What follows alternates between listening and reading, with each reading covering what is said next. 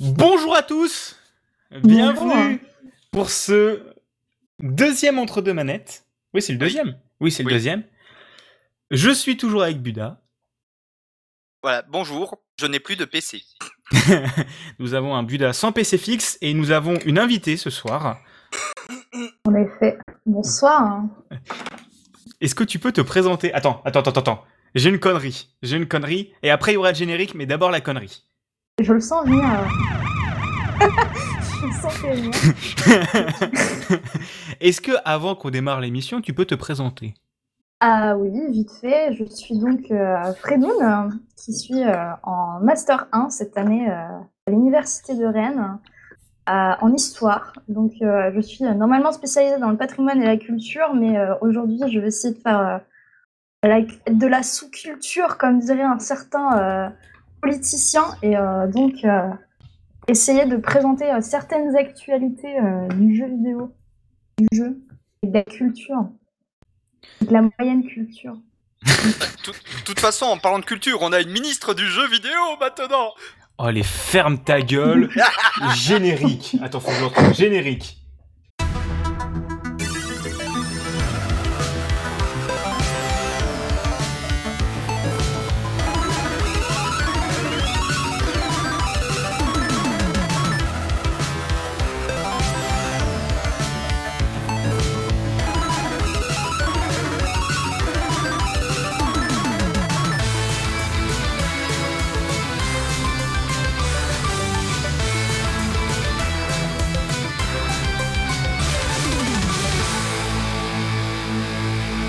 Je te laisse démarrer, mon très cher Buda, avec notre sommaire, si tu veux. Et donc, au sommaire, pour rappel, entre deux manettes, on avait changé de formule sur, euh, le fonctionnement euh, du sommaire et de l'émission. Donc, on commence par le quoi qu'on a joué, notre jeu du moment, le jeu auquel euh, on passe des jours, des nuits, des soirées, des matinées et beaucoup trop de temps. Ensuite, le quai qu'ils ont fait avec euh, des petites news flash euh, qu'on va expliquer viteuf et des grosses, grosses, grosses news avec, euh, de, avec nos amis Nintendo. euh, bon, un petit peu de Warhammer parce que si je parle pas de Warhammer, c'est qu'il y a un problème. Des petits bugs chez nos amis Facebook et Twitch. Si c'est contractuel, si tu parles pas de Warhammer, t'exploses. Un temps c'était GOG, maintenant c'est Warhammer. Euh, ensuite, le débat. Avec ici débat sur l'accessibilité dans les jeux vidéo, le mode facile, des petites anecdotes rigolotes sur ça. Le quoi qu'on a maté, ce qu'on s'est maté récemment, euh, séries, films, vidéos YouTube, porno, non pas du porno.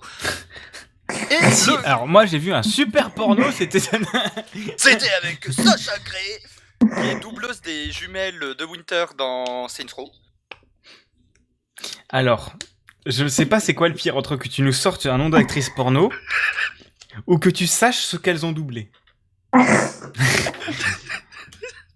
Et le quoi qu'on s'est culturé, donc euh, concrètement, euh, truc qu'on a fait il y a euh, pas longtemps au niveau de la culture, ou alors un livre qu'on a lu, là c'est un petit peu plus random. Et c'est le moment où Fredo va nous arracher, nous éclater parce que nous on est des joueurs, on a que la sous-culture, alors quel est la- le, le vrai patrimoine culturel de l'art et de l'histoire? Je vais pas parler de patrimoine et de l'art. hein. Je vais parler oh. euh, plus intéressant. Je vais ça. parler du meilleur linguiste de l'histoire, qui, qui se faisait chier après avoir créé des langues, donc, il a décidé de te faire une pile de romans juste pour expliquer, voilà c'est pour ça que cette langue existe. Bon, on, on parlera de ça plus tard. On parlera, ça, de- on parlera de ça plus tard, on commence d'abord par le quoi qu'on a joué.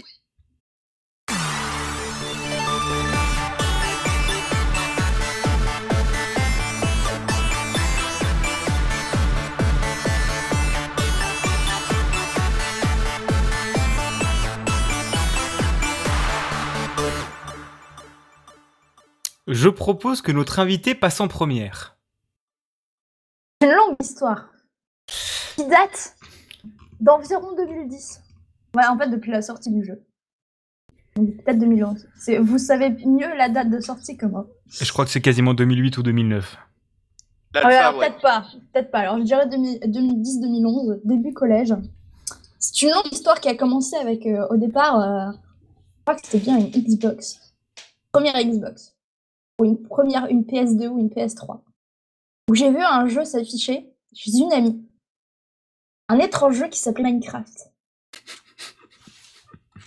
Première fois que je le vois, mais qu'est-ce que c'est que cette merde? C'est vraiment le- la première impression que j'ai eue sur ce jeu. Et on me disait ouais c'est trop bien, tu te rends pas compte, c'est révolutionnaire. Rien à faire, hors de question de jouer à ce jeu, c'est moche, c'est nul, hors de question.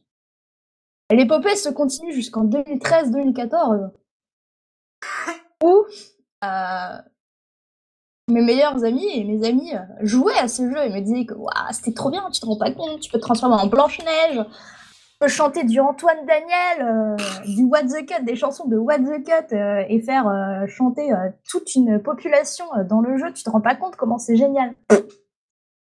Hum, C'est moche. Ouais. Mais tu devrais jouer, c'est trop bien. Non, hors de question, je jouerai pas.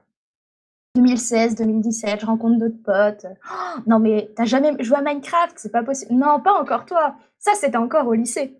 On m'a dit non mais franchement, t'as jamais joué à Minecraft? Bah non, ça m'intéresse pas. Puis j'ai pas le PC pour, et puis j'ai pas de, genre j'ai une DS quoi, donc non. Ah mais quand même, faudrait que tu viennes ici chez moi. Ouais ouais, un jour mais j'aime pas, c'est moche quoi. Et vient donc euh, la fac où je rencontre certaines personnes ici et d'autres personnes dont euh, une association euh, qui euh, me confirment et qui me disent mais mon dieu mais il faut absolument que tu joues à ce jeu tu te rends pas compte c'est incroyable ce jeu ben non c'est moche ça m'intéresse pas Alors, je euh, cite à ce moment-là la phrase Voilà, jamais je toucherai à ce jeu a été prononcée.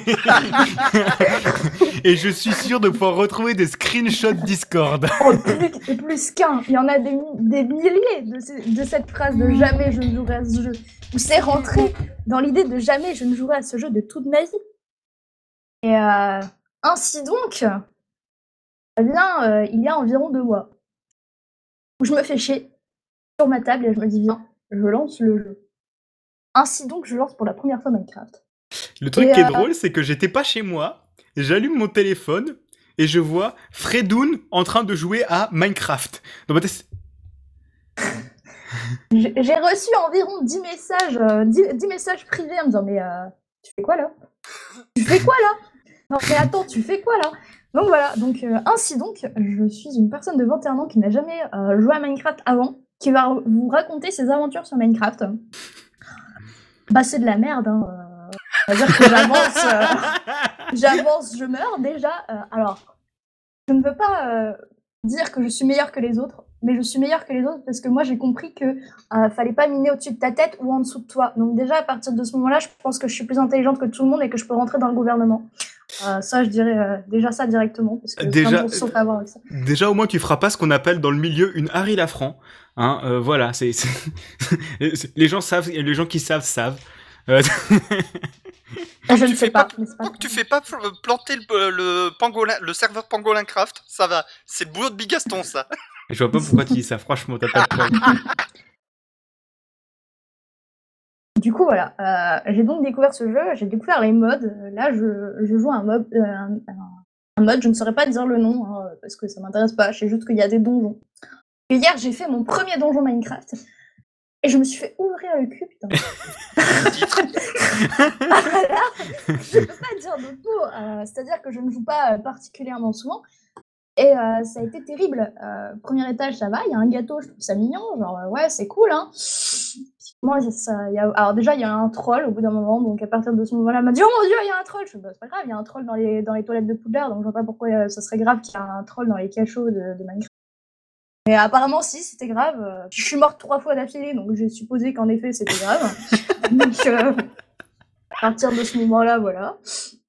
J'ai aussi découvert qu'on pouvait vraiment tout son stuff. Genre, tu rouvrais et tu fais Ah merde, mais il y a rien dans ton stuff. Mais c'est nul, les gens. Euh, S'il vous plaît, genre, euh, des trucs dans votre inventaire, c'est quand même beaucoup plus drôle, quoi. Parce que si tu dois retourner à ton endroit pour mourir, bah du coup, tu remeurs parce que tu n'as rien pour te battre. Tu as ta main, c'est bien la main, mais enfin, on peut pas faire grand-chose avec une main, quoi. Euh, ainsi donc, euh, sont été mes, mes meilleurs moments de ma vie, c'est faux. Euh, J'essaye donc d'être le, plus neutre possible malgré euh, le fait que je n'aime pas particulièrement ce jeu. Je dirais qu'on s'habitue au graphisme, même euh, après avoir découvert des merveilles du jeu, je me dis que bon, les carrés, ça va. Ça... J'aurais pensé que c'était pire. Euh, je dirais juste que la Blue Moon, c'est de la merde. Et euh, je m'arrêterai là pour, euh, pour parce que je ne suis pas allée bien loin. Euh, dans le Minecraft normal, je suis juste allée dans le. Nether. Il y a de la lave partout. Le Et Nether. que Le Nether. Juste allée là, je suis pas allée beaucoup plus loin, donc euh, je ne peux pas dire grand chose de jeu. Je sais, je sais quand même la fin, parce que bon, ça fait un moment qu'on m'en parle, donc je connais un petit peu la fin. Je sais qu'il y a un dragon et tout. Mais euh, je ne pourrais pas vous dire beaucoup plus sur ce jeu, à part donner mon avis euh, impartial. euh, que c'est de la merde. J'espère que vous êtes contents. Mais Et qu'est-ce que c'est ainsi que Fredoun se transforma en Léo Dagan de Carmélide. Je sais même pas qui c'est. Je ne sais pas qui c'est. Je suis le seul à regarder Camelot ici Bah, je sais qui c'est, mais je n'ai plus vraiment. euh, je sais que. Enfin, je connais Léo Dagan, mais. euh, Ah non, c'est de la merde, c'est pas lui, c'est Kardok quand il goûte le pain du paysan. Ah, ok. Léo Dagan, c'est juste merde. Ah oui. Non, c'est Jean-Pierre Coff, c'est de la merde. Mais c'est de la merde. mais du coup, c'est quand même ce qui est rigolo, c'est qu'on a joué ensemble à Minecraft. On a voulu faire un mode pack Minecraft Stardew Valley. Oh merde. Bah, le mode pack était nul à chier. Hein. Euh, le, le mode pack était claqué au sol. Euh, Il y a des feux d'artifice toutes les 5 minutes, c'est tout ce que j'ai retenu. oui, c'est vrai. Mais euh, non, mais ce qui est, mais par contre, un euh, truc intéressant. euh, Qu'est-ce que tu penses du coup de Minecraft lié à tout ce qui est la culture et au patrimoine? Alors, le patrimoine. Alors, Minecraft, euh, au niveau du patrimoine. Alors, déjà, ça serait du patrimoine immatériel. On peut pas dire que. euh, Non, mais je veux, c'est je veux vraiment- dire pour apprendre et représenter le patrimoine. Alors, je sais qu'il y a des modes qui existent euh, pour euh, la construction et qu'il y a des gens qui se font chier à faire Poudlard, Disney, Notre-Dame de Paris quand elle a brûlé, tout ça. Fort sympathique, hein, mais euh, ça sert à rien, quoi. Les gens, ils viennent, ils font, waouh, c'est beau, puis ils repartent, quoi. Pas avec Minecraft que tu vas prendre quoi que ce soit. Après, pour Minecraft, il y a un serveur euh, justement où, pour euh, un serveur bibliothèque où les gens se font chier à réécrire dedans des livres qui normalement sont censurés, des trucs comme ça, du genre euh, le ah putain comment il s'appelle déjà, livre d'Edward Snowden. Hmm. Voilà pour euh, justement permettre aux gens d'avoir accès à cette culture dans des pays où bah en fait euh, il y a une, une énorme censure d'État. Ça reste quand même sympa. Je savais pas, je t'avouerai que je ne savais pas, mais. euh, C'est vrai ouais. que quand on parle euh, du, du patrimoine, genre de la construction, genre euh, si quelqu'un s'amuse à construire Chambord ou Chenonceau, ouais, bah ouais, c'est sympa, mais il n'y a pas toute l'information comme euh, quand tu vas sur place. Après, c'est quand même sympathique de savoir qu'il y a des gens, euh, ça peut intéresser des, des enfants hein, d'aller voir ce truc et qu'ils se disent, waouh, j'ai envie d'aller le voir en vrai. Mais euh, pour ça, il faut, euh, faut franchir le pas de vouloir le voir euh, en vrai et euh, d'autres histoires. Eh bien, merci pour ce truc et merci pour cette information. Et du coup, Barberousse nous dit dans le, dans le chat, il y a des initiatives rigolotes du côté de la Bretagne pour refaire le centre-ville de Brest. Ah bon? Donc, euh, bah, Eh ben, je c'est. ne savais pas. C'est pas plus débile que le mec qui s'est amusé à refaire Manhattan ou le mec qui s'est amusé à refaire Minas Tirith. Non, moi j'allais dire Brest, de toute façon, c'est pas compliqué. C'est un terrain.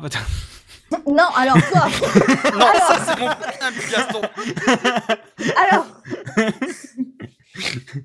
Brest, c'est pas plat, je t'assure. non, c'était pas pour ça. C'est juste qu'ils se sont fait tellement bombarder qu'il reste trois immeubles. hein. Alors, ça même- dépend. Si la, si la, si la map de, Mi- de Minecraft c'est en 1945, oui. Il y en avait deux, il n'y en avait pas trois.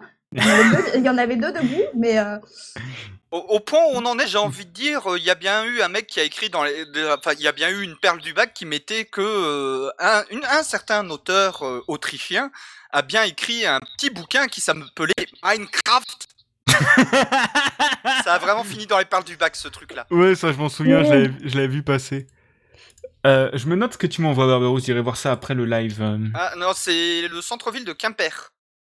ah oui, c'est sur le, c'est sur le côté Brest, mais euh, c'est le centre Au de sud. Quimper. Mais, ok. Bon, eh bien, merci pour ces explications. Merci beaucoup, c'était très intéressant. Et surtout, moi, je n'oublierai pas que la phrase « Voilà, jamais !»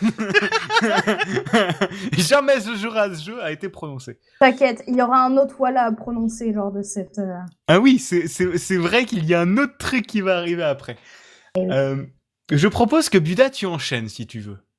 Allez, je vais enchaîner. Bon, il y a quelques jours, c'était l'anniversaire d'un bon pote à moi. Et j'ai vu qu'il n'avait pas un petit euh, STR de grande stratégie avec quelques petits éléments de 4X qui s'appelle Stellaris. Donc je lui ai offert Stellaris et je me suis dit, tiens, Je vais me refaire. euh, tiens, je vais m'y remettre à Stellaris. J'ai pas touché depuis un moment. Bah putain de bordel de cul. J'ai passé juste pour créer une civilisation. J'ai mis à peu près une heure.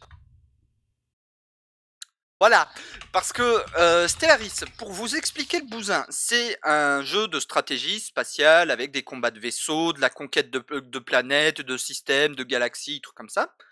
Et du coup, on peut créer plein de civilisations, vraiment les types qu'on veut. euh, qu'on veut.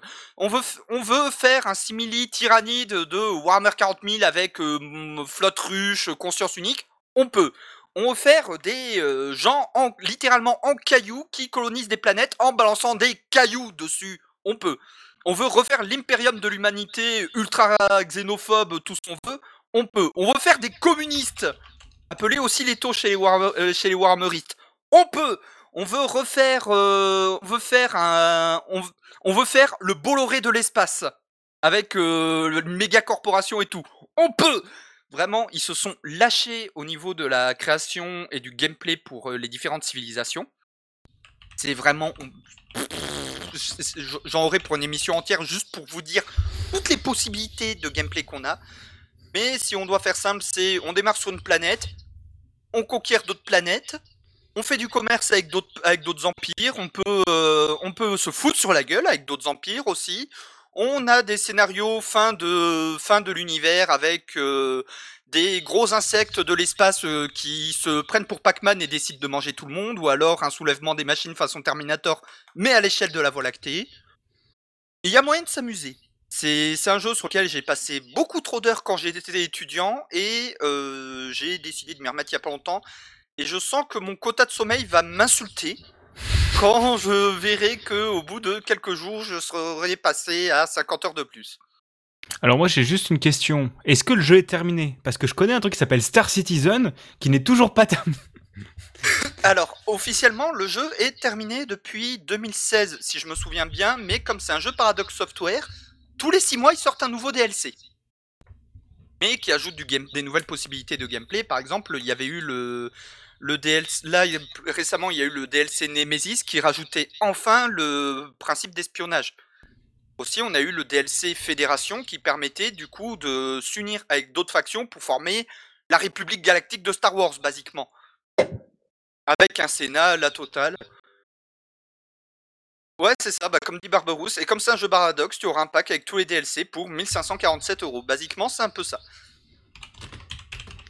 Et moi je Mais- dirais juste un truc, on me dit dans le chat que c'est pas gentil de tirer sur l'ambulance avec Star Citizen, mais je vais citer un grand Panzer, on n'est pas là pour tirer sur l'ambulance, on est là On est pour, là défoncer sa ça. race à de Ah oui, l'ambulance. c'est défoncer ça. Et je noterai le grand Panzer. hein. Ben, Pour Le- moi, c'est un tank, le Panzer, mais euh, ça, faut pas dire. un Panzer, il y a... Mais du coup, voilà, Stellaris, c'est un jeu méchamment velu, malgré tout. Mais que je conseille grandement à tous les fans de stratégie. Surtout que ça change des jeux à la Humankind Civilization qui reprennent tous plus ou moins le même gameplay. Bah, de ce que tu disais, c'est un RTS de toute manière. Déjà, c'est un RTS. C'est une différence fondamentale parce que 4X en RTS, c'est rare. Voilà, c'est rare. Mais vraiment, c'est au niveau de la façon dont on crée la civilisation, la façon dont on la gère, ça peut changer du tout au tout ton gameplay. Et euh, surtout qu'ils avaient rajouté un truc euh, dans la petite pause de deux ans que j'avais faite, qui est... euh, Alors, t'inquiète pas, Oracle, Total War, j'en parlerai euh, plus tard. Ne, ne le lance pas là-dessus, Oracle, s'il te plaît. Je t'en supplie, ne le lance pas sur Warhammer. Ah, mon dieu, Oraclis, bonjour. Pour une fois, je connais quelqu'un. Mais voilà, du coup, euh, c'est ils ont rajouté par exemple la possibilité de faire des origin story pour les nos civilisations et en fonction de l'origin story qu'on choisit, ça va changer notre build de départ, mais ça peut- va aussi changer tout notre gameplay. Par exemple, il y en a une, c'est perdu dans l'espace. Concrètement, on ne peut pas conquérir, conquérir de planètes. On vit dans des stations orbitales.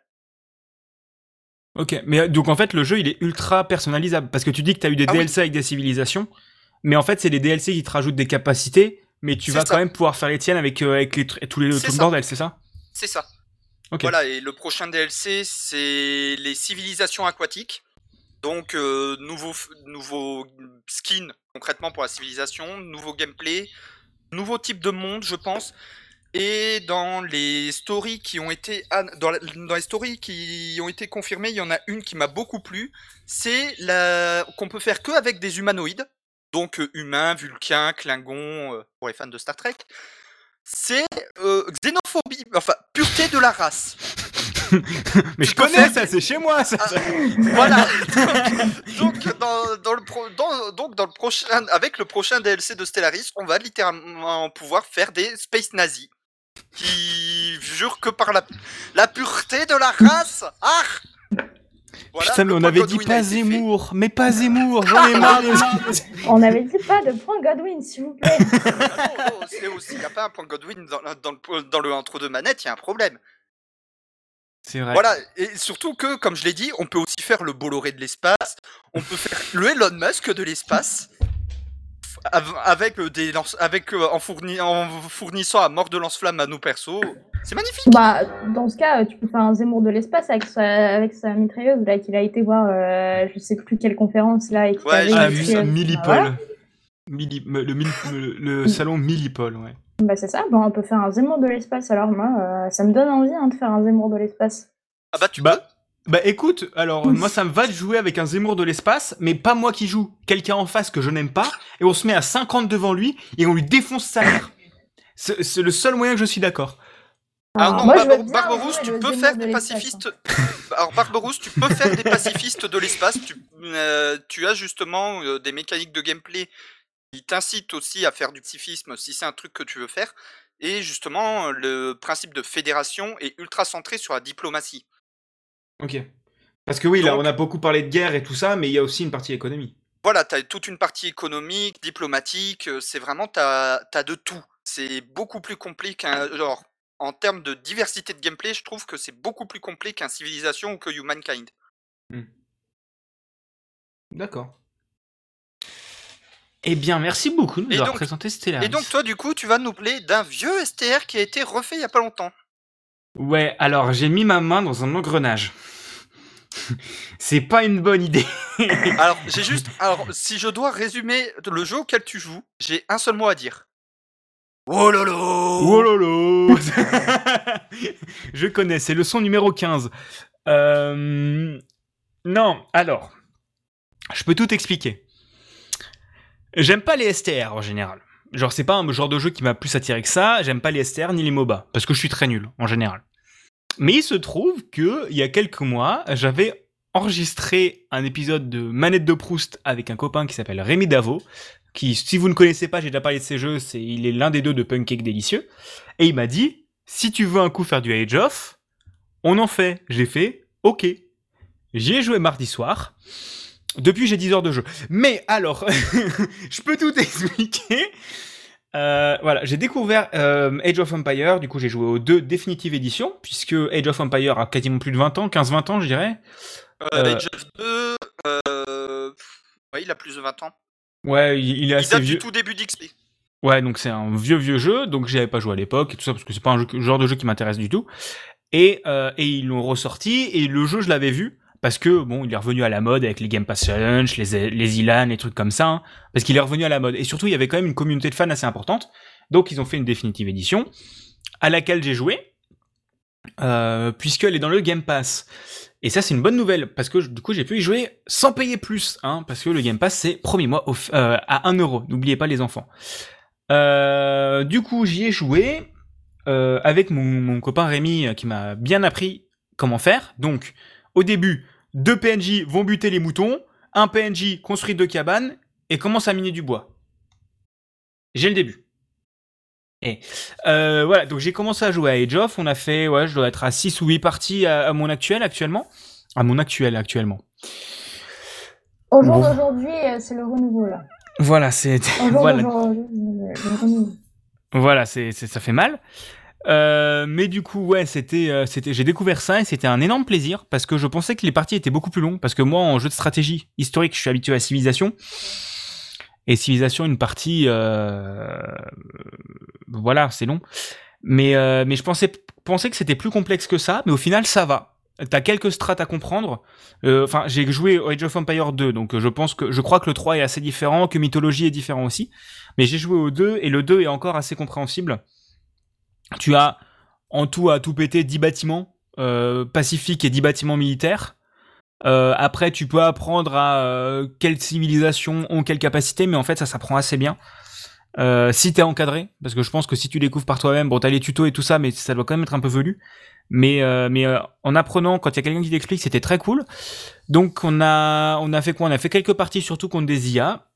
La dernière en date, hier soir, on s'est fait poutrer le cul contre deux IA niveau maximum. Euh, c'était rigolo. Et quand on a fait un 1v1, euh, bizarrement, à un moment, dans ma, base, il y a un château à lui qui a été construit. Comment dire Je suis mort peu après. Euh, Mais du coup, voilà, j'ai découvert Age of Empire. C'est un énorme coup de cœur, honnêtement. J'y rejouerai, je vais continuer d'y jouer et je testerai sûrement le 4 qui sort dans une semaine à peu près, euh, qui a l'air bien bien sympatoche. Donc honnêtement, si vous n'avez jamais essayé, jouez-y, il vaut le coup, il est vraiment sympa. Euh, il coûte la définitive édition si vous voulez l'acheter, ça coûte 20 balles. Euh, dispo sur Steam, c'est aussi sur Humble, sur et autrement sur le Microsoft Store. Et si vous avez le Xbox Game Pass, il est à, il est dedans, voilà. Même si le launcher de Windows est nul à yesh, voilà. Je tiens à Euh, dire, j'ai déjà testé Minecraft. Je vais peut-être pas tester Age of Empire non plus. Chaque, euh, chaque symbole en même temps. Enfin, pas tout en même temps, s'il vous plaît. Genre, à faire tranquillement un par an, un tous les deux ans, un tous les dix ans, c'est très bien. Ans. Bah, le, pro- le prochain, c'est League of Legends, c'est ça? Donc, il y a, il y a un haut Mais dis putain pas qui est ça, pas il passé. y a Oraclis dans le chat. Dis pas ça, il va vouloir que je m'y mette. Allez, vas-y, bon courage. Même moi, je n'y jouerai pas. Ah, c'est vrai que j'ai un mémoire en plus à faire. C'est vrai que Oraclis, je le rappelle, c'est que j'ai un mémoire à faire pour euh, fin mai. Donc, euh, c'est vrai que non. Hein, ça sera pour euh, un, dans un an, deux ans, dix ans. C'est bien. Allez, hein, bonne soirée. Euh, du coup, voilà, c'était, je pense, je vais pas parler plus longtemps parce que Age of Empires c'est quand même un jeu très connu, mais si vous n'y avez jamais joué, n'hésitez pas. C'est très cool. Voilà. Je te laisse euh, donc- mon très cher Buda, si tu veux. Et donc maintenant qu'on a fini le quoi qu'on a joué, on va passer à la rubrique news, la rubrique actu, le fameux qu'est-ce qu'ils ont fait.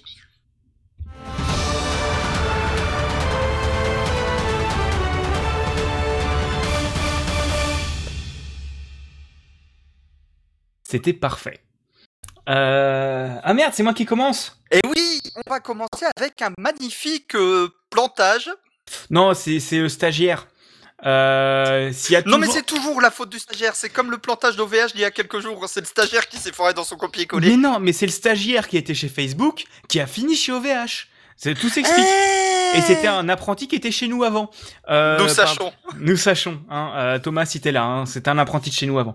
Euh, en gros, il y a eu, du coup, comme Budal a parlé, il y a eu un crash d'OVH, mais moi je vais pas parler du crash d'OVH parce que ça n'a peu de rapport avec les jeux vidéo au final, mais je vais vous parler du crash de Facebook. En gros, début de semaine, euh, je crois, euh, il y a eu un énorme plantage de tous les services de Facebook, à savoir Facebook, Instagram, WhatsApp euh, et tout le, tout le reste du bordel. Euh, Facebook, Instagram, WhatsApp, Messenger.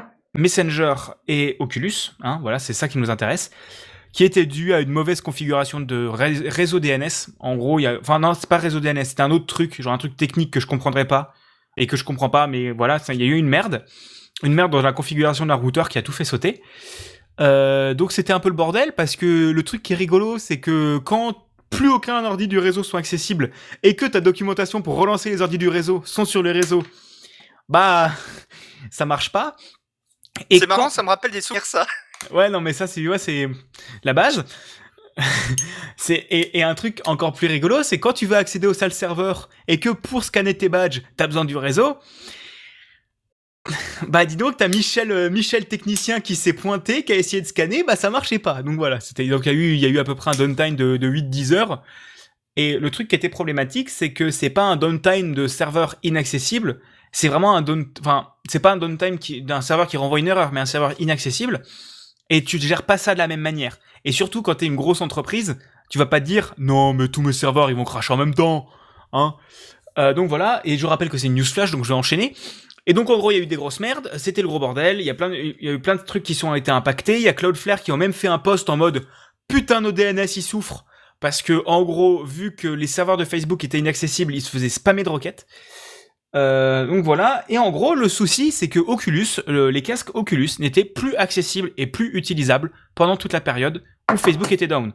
Parce que Oculus appartient à Facebook et que pour euh, charger tout ce qui est la homepage et tout ça, ils ont besoin des serveurs de Facebook. Ce qui est sacrément con, parce que si t'as des gens en local, bah t'as envie de pouvoir les jouer. Mais du coup voilà, donc ça aussi, ça ramène le débat du fait que pour l'Oculus Quest 2, il fallait obligatoirement un compte Facebook pour pouvoir l'utiliser. Et ça ramène aussi le fait que Facebook veut vraiment mettre, imposer sa mainmise sur tous ses services. N'oublions pas ça. Euh, merci pour le follow. Et, euh, et du coup voilà, donc ça, ça va être la fin de cette news. Donc c'est juste euh, Facebook, c'est de la merde, même si Oculus Quest 2 est pour moi le meilleur casque de réalité virtuelle. Voilà. Voilà, donc maintenant on va enchaîner sur du RPG euh, velu.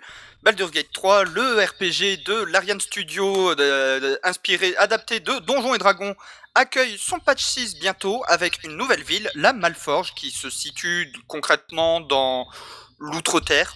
Donc on a enfin une autre zone, la zone de départ Oui Et une nouvelle classe, le sor- l'ensorceleur, appelé le Warlock en anglais, avec deux possibilités de gameplay, soit le mage du chaos, soit le mage draconique.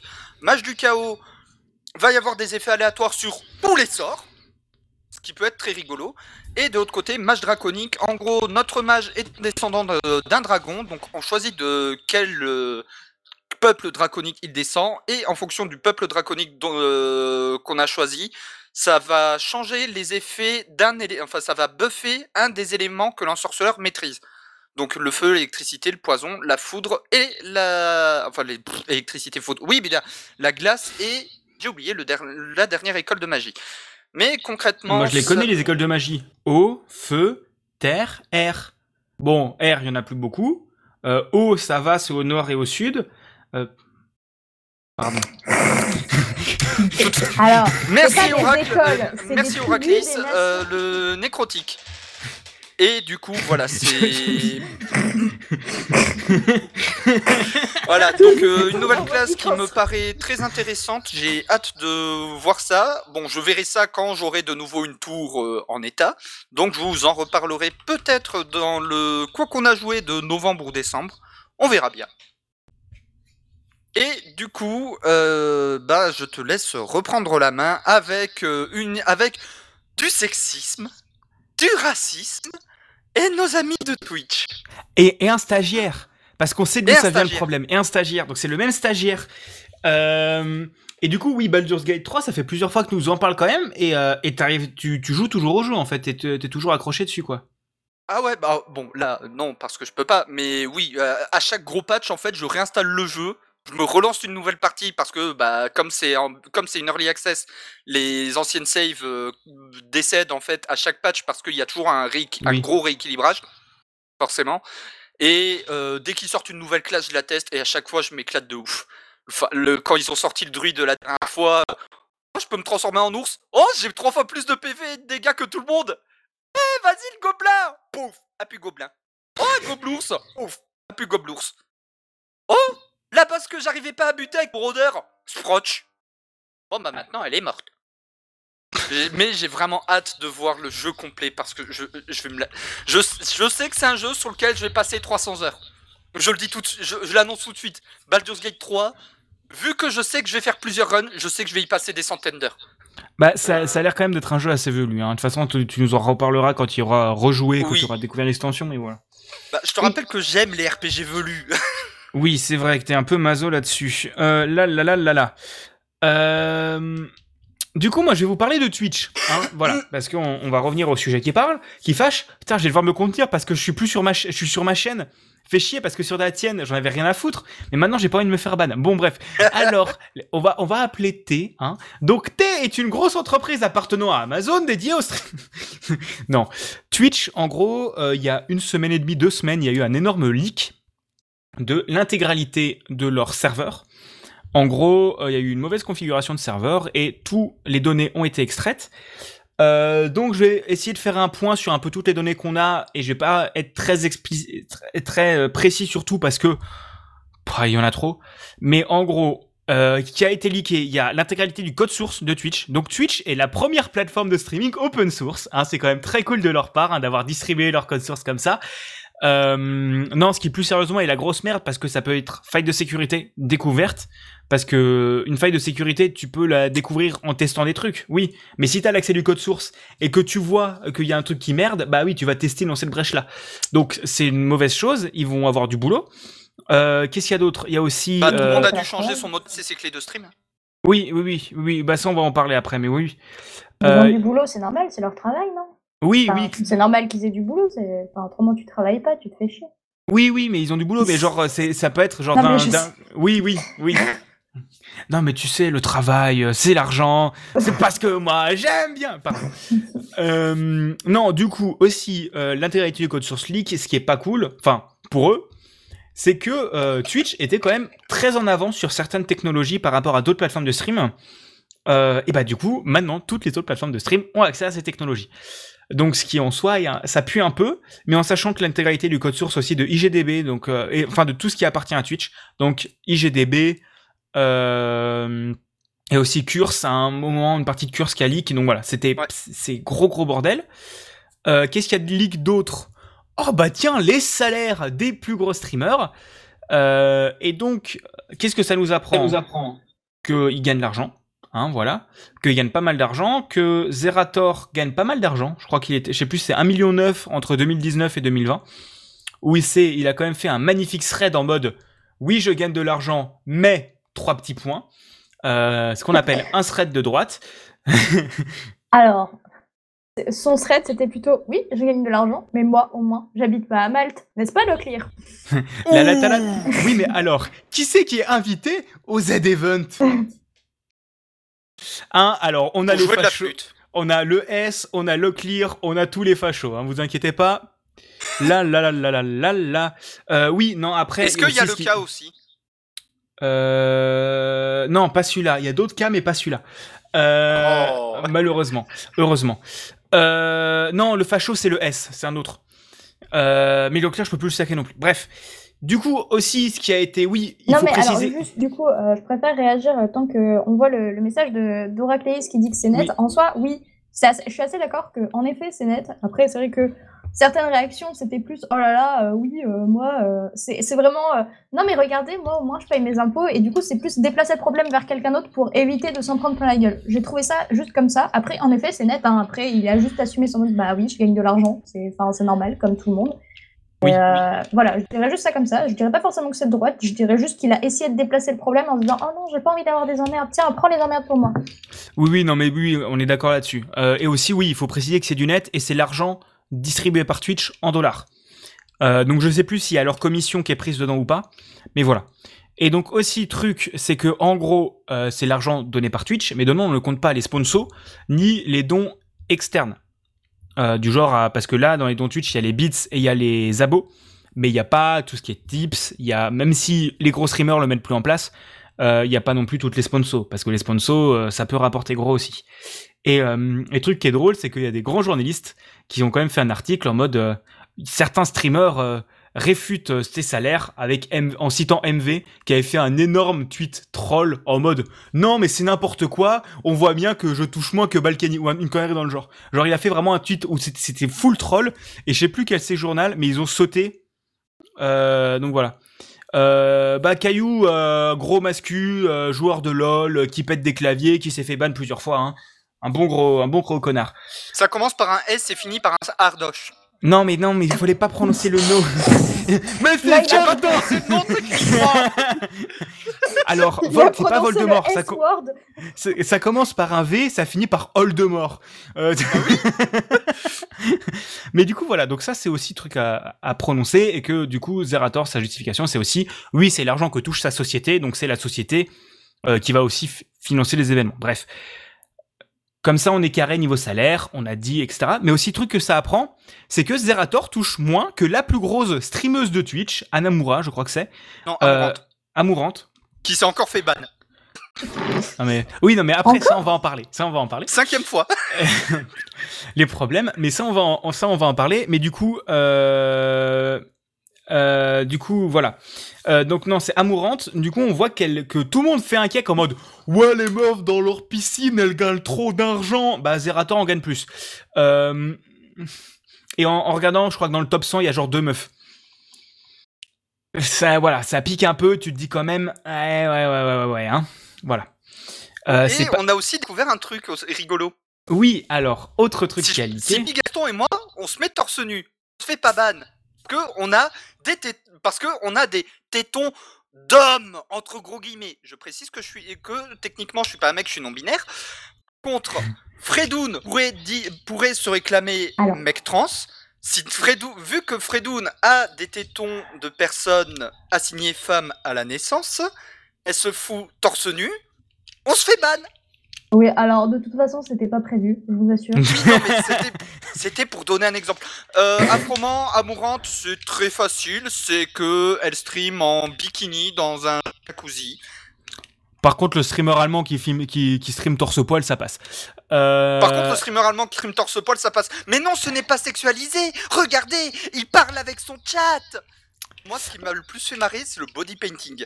Si elles ont des patchs sur les tétons, c'est bon. Mais si on peut distinguer le- les tétons à travers la peinture avec le relief de la lumière sur, le, sur les seins, malgré le body painting avec l'effet d'ombre en dessous, alors on peut distinguer le téton. Donc faut ban.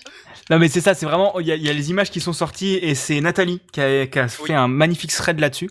Euh, et en gros, c'est euh, vraiment t'as la photo torse-poil des énormes pecs d'un mec euh, avec une grosse check verte, un, un- une meuf en soutien-gorge ou euh, en décolleté avec la moitié, genre même le quart d'un téton qui dépasse, t'as une croix, c'est ban. Putain, mais les mecs, ça se voit là, ça se voit.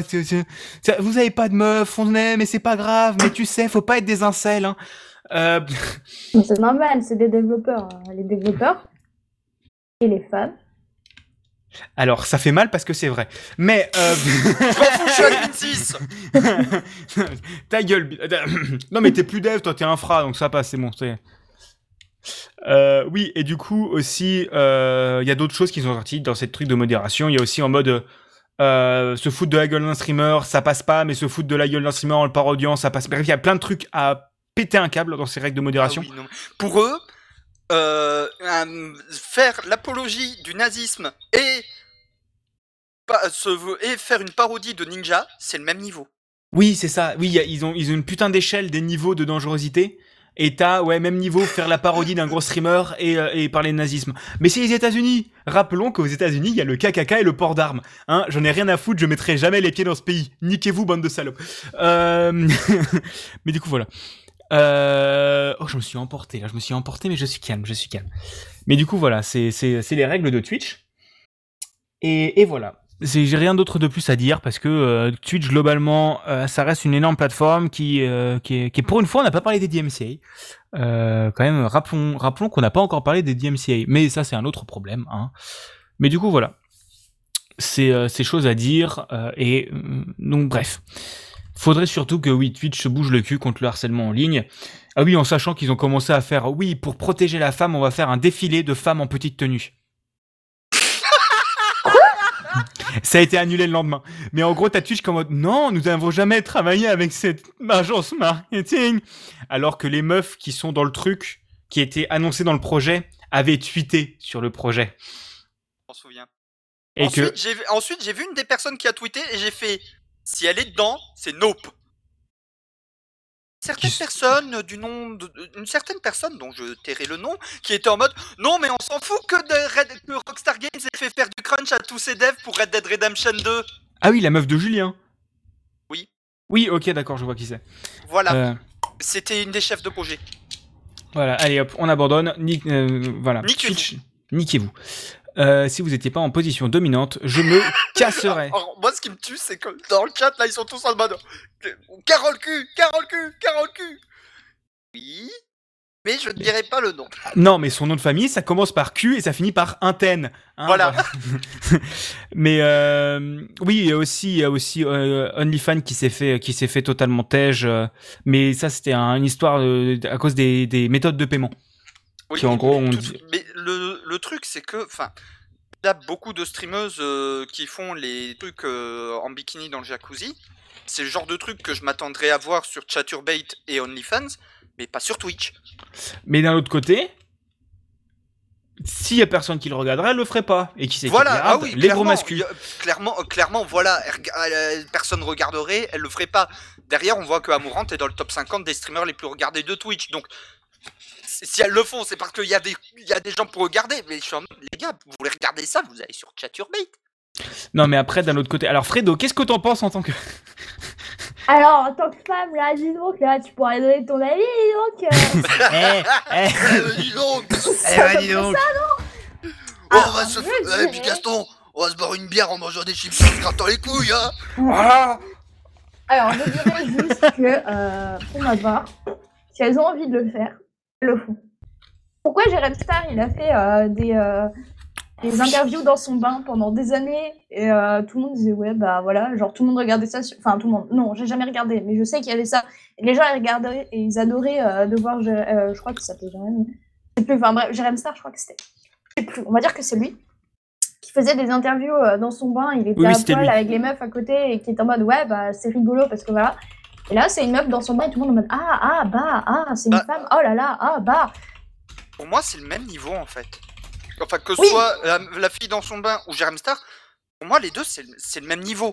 Oui, alors pour moi aussi, mais je, je suis, il y a certaines personnes qui non. C'est pas pour certaines personnes, c'est pas pareil. Du coup, je, me permets juste moi de me dire bah, que si t'as envie de faire euh, ton interview dans ton bain parce que tu te sens bien, parce que tu t'appelles Mara et que ta vie tu dois la passer dans ton bain parce que euh, t'as des maladies, ça me dérange pas. Si tu te sens mieux dans ton bain parce que euh, je sais pas pourquoi, parce que tu te sens bien dans ton bain, parce que t'as un jacuzzi chez toi et que tu te sens bien dans ton jacuzzi, c'est bien. T'as de l'argent, profite de ton argent. Euh, après, euh, que ça soit homme ou femme, euh, pour moi, que ça soit homme ou femme, si t'as envie de jouer bah, à Minecraft, à Minecraft en bikini dans ton jacuzzi avec ton PC à setup à 2000 balles au-dessus, c'est ton problème. Je dirais ça comme ça.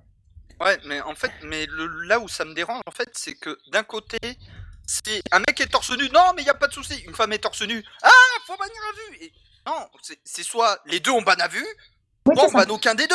Enfin, faut- Oui, c'est ça. Mais euh, je réagis juste au fait de. euh, oui, euh, les femmes, elles ont pas à faire ça. Oui, bah les hommes non plus. Ou alors voilà, les, les mecs oui. non plus, clairement. Oui, c'est ça. Enfin, Et, et le truc, c'est aussi, euh, bon, encore une fois, voilà. Et pour une fois, on n'est pas entre couilles à parler de choses qui parlent des femmes. Pour une fois, pour une fois, pour une fois, on n'est pas entre des mecs qui donnent un avis pour les femmes. Mais non, en gros, c'est aussi, euh, de toute façon, les gens qui râlent dessus en mode, euh, qu'est-ce qui est devenu Twitch? Il y a écrit chaîne recommandée pour vous dans leur screen la plupart du temps. Donc, les mecs, on sait tous que t'as sub. non mais attends, tu veux rire? Je ne suis pas le contenu d'Amourante et compagnie. Peut-être qu'on- le nombre de compter le nombre de fois où tu me l'as recommandé, je suis en mode, mais tu te fous de ma gueule, Twitch? Vire-moi ça, chaîne recommandée, peinture de figurines. Ça, c'est mieux. Oui, oui, non, mais voilà. Ça, je regarde. Mais de toute façon, souvent, les, les, les, les mecs à râler là-dessus, mode, Non, les femmes, machin, elles ont pas à montrer leur Ah, mais nibar. c'est les les premiers à gros se branler. Donc hein. bon, euh, voilà, ils ont au bout d'un moment. Voilà, euh, c'est comme pour le porno. Il y en a plein qui sont en mode, oh, le porno. Généralement, c'est le plus gros consommateur. Et bah bientôt, en se connectant avec France Connect, on saura qui consomme du porno. Euh, parce que vous devrez vous connecter avec vos impôts pour accéder à Pornhub? Euh, Avec votre sécurité sociale aussi. Ah oui. Aussi la sécurité sociale. mais du coup, comme ça, ils pourront dire directement te mettre des pubs contre les trucs pour les, contre la, le sida. Parce qu'ils verront que t'as le sida. Sur Pornhub, ils- te mettront une pub. Mais non, mais Euh. genre, si t'as, euh, vu que le gouvernement euh, nous surveille et tout, bien évidemment, et qu'on a la caméra allumée, si on est connecté avec France Connect, du coup, tu pourras avoir une notification du service Amélie te disant Hum, Tu as une maladie de la bite. Il est temps que tu ailles consulter ton médecin. On pourra te rembourser, t'en fais pas. C'est magnifique. Et je pense que du coup, on va enchaîner avec un moment important. Fredo, Le tu ne connais le pas moment encore ce contractuel. Ce- Fredo, tu ne connais pas ce moment. Prépare-toi, pose ton cerveau, t'as le temps d'aller pisser ou de jouer avec Ops. Attention, attention, ceci n'est pas un exercice. La séquence qui va suivre contiendra des propos contenant des sujets pouvant choquer les non-fans de Warhammer. Nous vous recommandons d'écouter avec encore plus d'attention pour comprendre de quel race alien on va parler aujourd'hui. Merci de votre écoute. C'est bon. Ah Bon, ouais, pour moi. une fois, je vais pas parler de l'actu figurine de Warhammer, je vais parler de l'actu jeu vidéo de Warhammer avec les dernières annonces pour Total War Warhammer 3. Donc déjà, première grosse annonce, la refonte de- du mode siège, ce qui fait putain de plaisir. Parce que le, mode siège, c'est quoi? Bah, con- Concrètement, c'est prise de ville, ah, bah, une bataille de siège, quoi. Sauf que c'était chiant comme la pluie. quand on avait ça avant. Là, les batailles de siège, on a enfin une vraie progression dans la ville, soit pour la protéger, soit pour l'attaquer. Système de barricades, de protection dans la ville, tour de siège, vraiment un truc beaucoup plus complet. Et euh, le truc qui m'a fait très plaisir aussi, c'est que en fonction de la race euh, que l'on joue, le siège ne va pas du tout se dérouler de la même façon. Du genre assiéger une ville orc et assiéger une ville elfe, ça va pas du tout se passer de la même manière parce que ce n'est pas du tout la même structure. Et voilà, pareil au niveau de l'IA, va y avoir d'énormes changements. Et euh, surtout, ça va être beaucoup plus équilibré parce que les sièges, euh, jusqu'à maintenant, c'est facile. Si t'es défenseur, tu te fais pougner dans 99, dans 90% des cas. Là, ça va être beaucoup plus équilibré, surtout avec le système de barricade. Et c'est vraiment en fonction de la race, euh, enfin de, de, oui, bah, de la race qui avait construit la ville à la base, c'est ça peut changer du tout au tout le gameplay. Parce que bah un, oh, enfin une forteresse orc, tu t'attends à ce que ce soit le bordel, pas à ce que ce soit super joli, super bien branlé.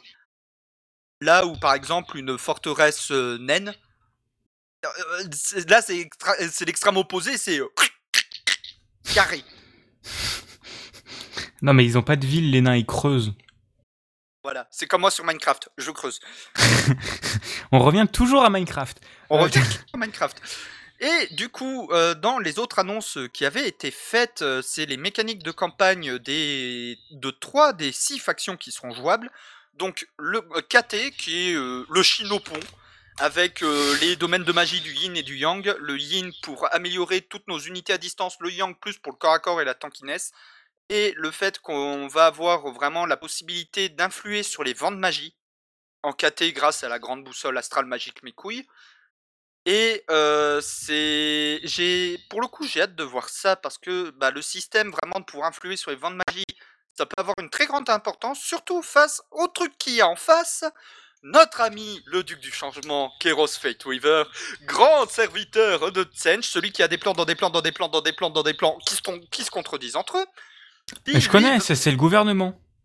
Oh, Non, c'est, le gouvernement, c'est pire. Ah, Parce Ouais. que le gouvernement, en plus, ça marche pas bien, ils sont détestés par tout le monde. Tsinch, au moins, ils ont des serviteurs. oui, c'est vrai. Ah, mais si, Voilà. mais le gouvernement aussi, ça s'appelle les fonctionnaires. Allez, hop. Allez, bonne soirée. Ah non, je connais des fonctionnaires qui les détestent. oui, c'est vrai. Et euh, du coup, Tsinch, eux, ça va plus être un délire euh, aussi influencer les, les vents de magie, mais pour avoir des effets totalement what the fuck. Genre, euh, oh putain, c'est long d'aller jusqu'à jusqu'à ta capitale. Bah attends, je vais tenter un sort magique mes couilles. Oh, ça a marché. Bonjour, mon armée est littéralement devant ta capitale maintenant.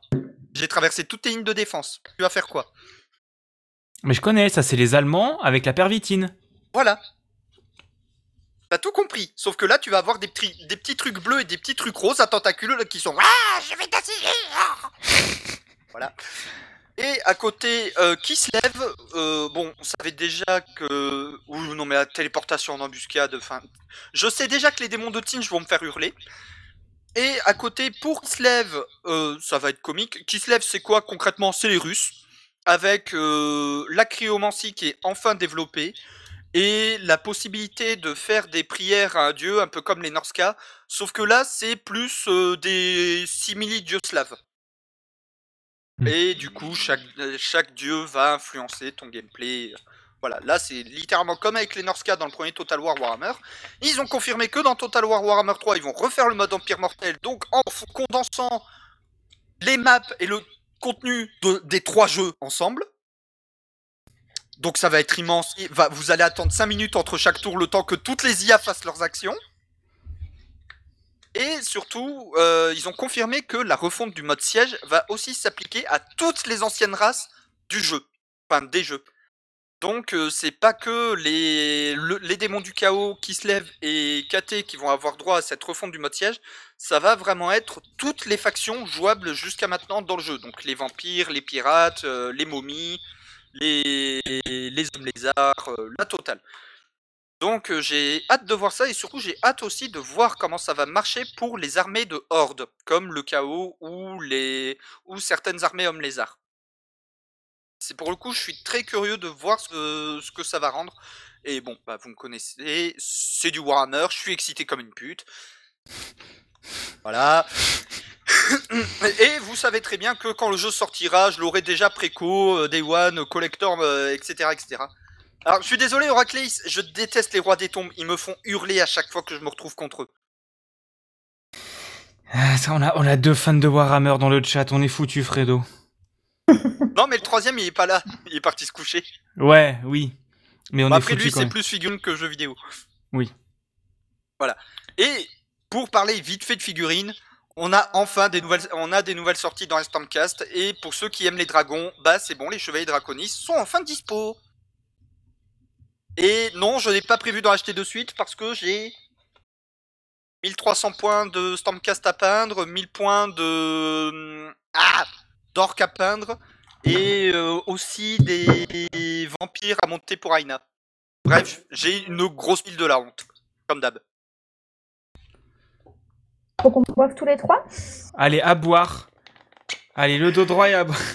C'est vrai que j'ai les récompenses de chat sur, sur mon chat. Je, je n'ai pas d'eau avec moi.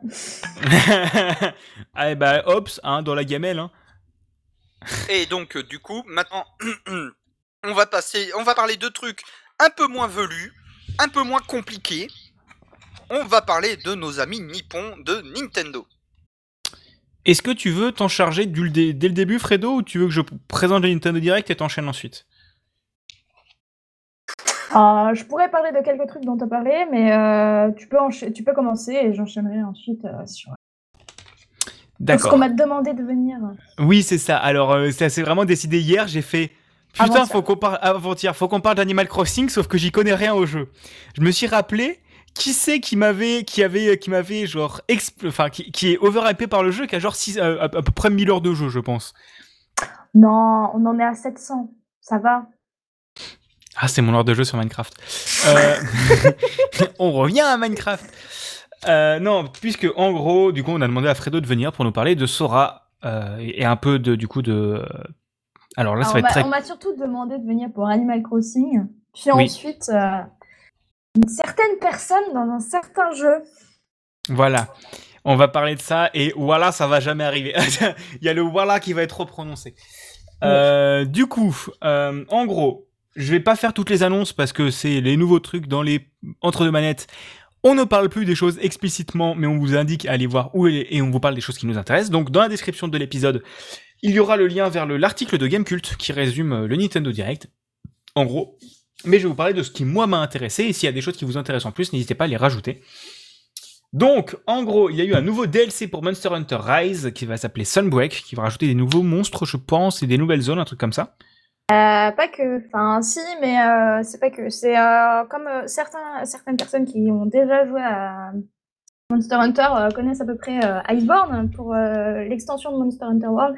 Ça sera à peu près la même chose de ce que j'ai compris. Ce sera des nouvelles zones, mais ce sera vraiment un, un nouveau jeu pratiquement en un. Quoi. Ok. Ça permettra d'avoir deux jeux en un. Ok. Donc, du Avec un master mode possible. Donc du nouveau bon contenu qui peut être bien sympa quoi. Euh, alors pendant ce temps-là que je vois sur mon stream deck on est 12 viewers donc je vois qu'on vient de péter le nombre de viewers sur ma chaîne. Voilà, je suis très content. Je vois que Marek Marek nous a rejoint et que Marek Marek s'y connaît mieux en Monster Hunter que moi et que Marek Marek, bonjour à toi. Et donc ouais, si vous avez des choses euh, plus que nous sur euh, Monster Hunter, n'hésitez pas à les rajouter comme d'hab, on, le- on le dira et on, on discutera avec vous. Ensuite, Voilà, parce que nou- nous rappelons que l'entre deux manettes, c'est avant tout un podcast audio que certes on enregistre en live. C'est ça. C'est ça, c'est ça. Ensuite, il y a eu un nouveau Kirby qui a été annoncé, qui s'appelle Kirby et le monde oublié. Euh, Kirby qui a fait un... Bon, c'est Kirby dans Nier Automata, on va pas se mentir. Euh, et en gros, il y, a des- gens qui étaient vraiment en mode, mais regardez, euh, un, jeu double A chez PlayStation qui coûte 40 balles, un jeu triple A chez Nintendo qui coûte 60. Oui, c'est vrai que Nintendo ça coûte cher, mais tu peux pas comparer. Bref. Euh, donc il y a eu un nouveau Kirby qui a l'air assez sympatoche. Euh, Metroid Dread, il faut que j'y joue, hein, qui est sorti entre temps. Faut que je le prenne. Faut que, Déjà. je le, faut que je le prenne et que j'y joue, euh, parce qu'il a l'air vachement bien, même si jamais je joue à Metroid. Bah, surtout que c'est la suite de Fusion, et Fusion c'est un de mes jeux préférés de la GBA, donc euh, Metroid Dread, dès que je le chope, je le ponce. La nuit, tu penses la nuit? Ouais, Deux- voilà, je ponce la nuit. Deux ans d'études, deux ans d'études à Montpellier, deux Pardon. Euh, désolé, hein, désolé. Euh, je me suis emporté tout seul. Du coup, ensuite, qu'est-ce qu'il y a aussi a la grosse baise, hein, parce que n'oublions pas que Nintendo, being Nintendo, euh, ils ont fait Oh, mais vous savez quoi? Avec l'abonnement Nintendo Switch Online quand vous fait payer alors que c'était gratuit avant pour un service déplorable qui coûte déjà euh, 20 euros par an. Bah maintenant, on vous offrait quand même des jeux NES et Super Nintendo, mais avec le travail minimum. Hein, faudrait quand même pas qu'on ait à retraduire les jeux ou à mettre les langues déjà traduites. Hein. N'oubliez pas, on strike tous les gens qui hébergent des ROM. Euh, Niquez-vous Nintendo pour ça. Euh, en gros, ils ont annoncé qu'il y a les jeux Nintendo 64 et Mega Drive qui allaient arriver dans le Nintendo Switch Online. Sauf que ça coûte plus cher Cool Et la petite Astérix, mais je suis pas raciste, mais c'est inclus, mais faut payer en plus. Donc en gros, c'est faut ah, faut prendre l'abonnement Explosion Pack qui coûte 40 balles par an au lieu de 20, hein, on double le prix pour ah, vraiment avoir juste des jeux N64 et Mega Drive que vous pouvez avoir déjà gratuitement sur votre ordi. Il n'y a aucun travail supplémentaire, hein, c'est vraiment juste les ROM et encore une fois pas dans les langues de base. Hein. Euh, c'est quand même dispo en 60 Hz, donc en 60 FPS, mais en 60 Hz, vous avez plus les versions originales, donc vous avez plus les langues originales, hein. Nintendo, bande de tocards. Euh, donc voilà. C'est voilà, c'est j'en ai marre de eux. Euh, ils me saoulent là-dessus. Et en gros aussi, donc avec dans cet abonnement-là, il y aura un truc dédié à Animal Crossing qu'on reparle plus tard, puisque on a notre experte Animal Crossing qui est là ce soir pour nous en parler. Euh, ils ont aussi annoncé en gros la possibilité d'acheter une manette de Nintendo 64 ou de Mega Drive en Bluetooth, comme ils l'avaient fait pour les autres manettes. Alors moi j'achèterais bien la manette parce qu'elle a l'air très quali et très propre, elle coûte 50 balles. Mais elle a l'air très quali et très propre et on va pas se mentir, pour émuler de la N64, vaut mieux avoir une manette de N64 parce que c'est un peu chiant à émuler sinon parce que la manette d'Xbox ressemble pas à la manette de N64. Je confirme, j'ai beaucoup joué sur émulateur 64 avec une manette d'Xbox. C'est une purge Ouais, c'est c'est pas pratique. Mais mais la manette elle est belle, elle est bien finie. Encore une fois, niveau produit, Nintendo c'est bien fini. Joy-Con Drift, ok, je ferme ma juste, gueule. pe- juste petite astuce pour la manette de 64 si vous jouez à Mario 64, les gens. Je vous invite à vous mettre du sparadrap ici, dans le creux de la paume de votre main, ou de vous acheter des mitaines en cuir. Vous comprendrez pourquoi c'est un investissement indispensable quand on joue à la manette de N64. Rien que d'y penser, j'ai mal. Moi, j'avais pas mal, hein, mais euh, je jouais mal. oui, J'ai fait, alors, les trois- fait les trois premiers portraits quoi, dans Mario 64, donc euh, ça allait. hein. alors euh, j'ai jamais fait le premier, je crois. J'ai pas fini le premier J'ai fini alors le que jeu à l'époque. Putain, j'ai envie d'y jouer. C'est vrai que je l'ai sur la Switch. Euh, du coup. Du coup aussi, qu'est-ce qu'il y a d'autre? Le One More Thing, puisque oui, c'est pas dans l'ordre et j'en ai rien à foutre. Le One More Thing, c'était Bayonetta 3, euh, qu'on n'avait pas de news depuis 3-4 ans. Bah en gros, il y a Bayonetta 3 qui va arriver en J'adore sa 2022. nouvelle coupe de cheveux.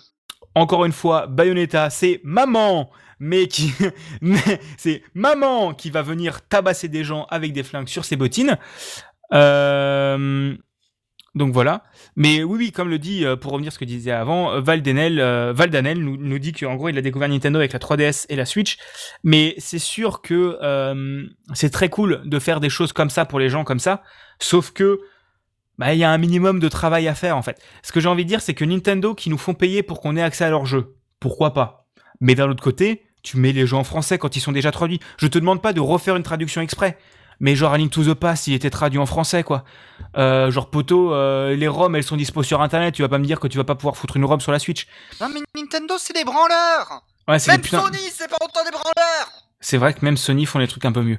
Mais, mais du coup, voilà, c'est juste pour ça. Et, et je serai le premier à payer un abonnement qui, qui me permet de jouer en ligne sur mon ordi, sur un navigateur. Et je sais que ce serait possible à tous les jeux Nintendo, genre NES, Super NES, Game Boy et tout ça. Tu me fous un abonnement pour jouer en ligne, moi j'achète. Parce que c'est trop cool.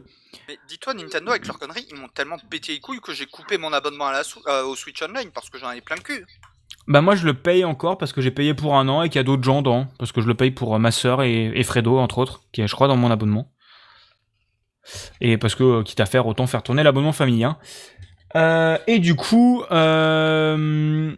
voilà, donc en gros, la, la, la 3DS c'est quand même une bonne console aussi. Mais oui, oui, quand t'as pas envie de jouer à des vieux jeux, ça sert à rien cet abonnement. Parce que le online de Nintendo est nul à chier. Euh, ensuite, qu'est-ce qu'il y a Le tactical RPG de Square Enix appelé Triangle Strategy arrivera le 4 mars 2022. Donc euh, par la même équipe qui ont fait Octopath Traveler. Donc c'est encore une bombe visuelle, mais on sait pas encore si ça va être bien niveau gameplay. Euh, il y a des infos sur Splatoon 3.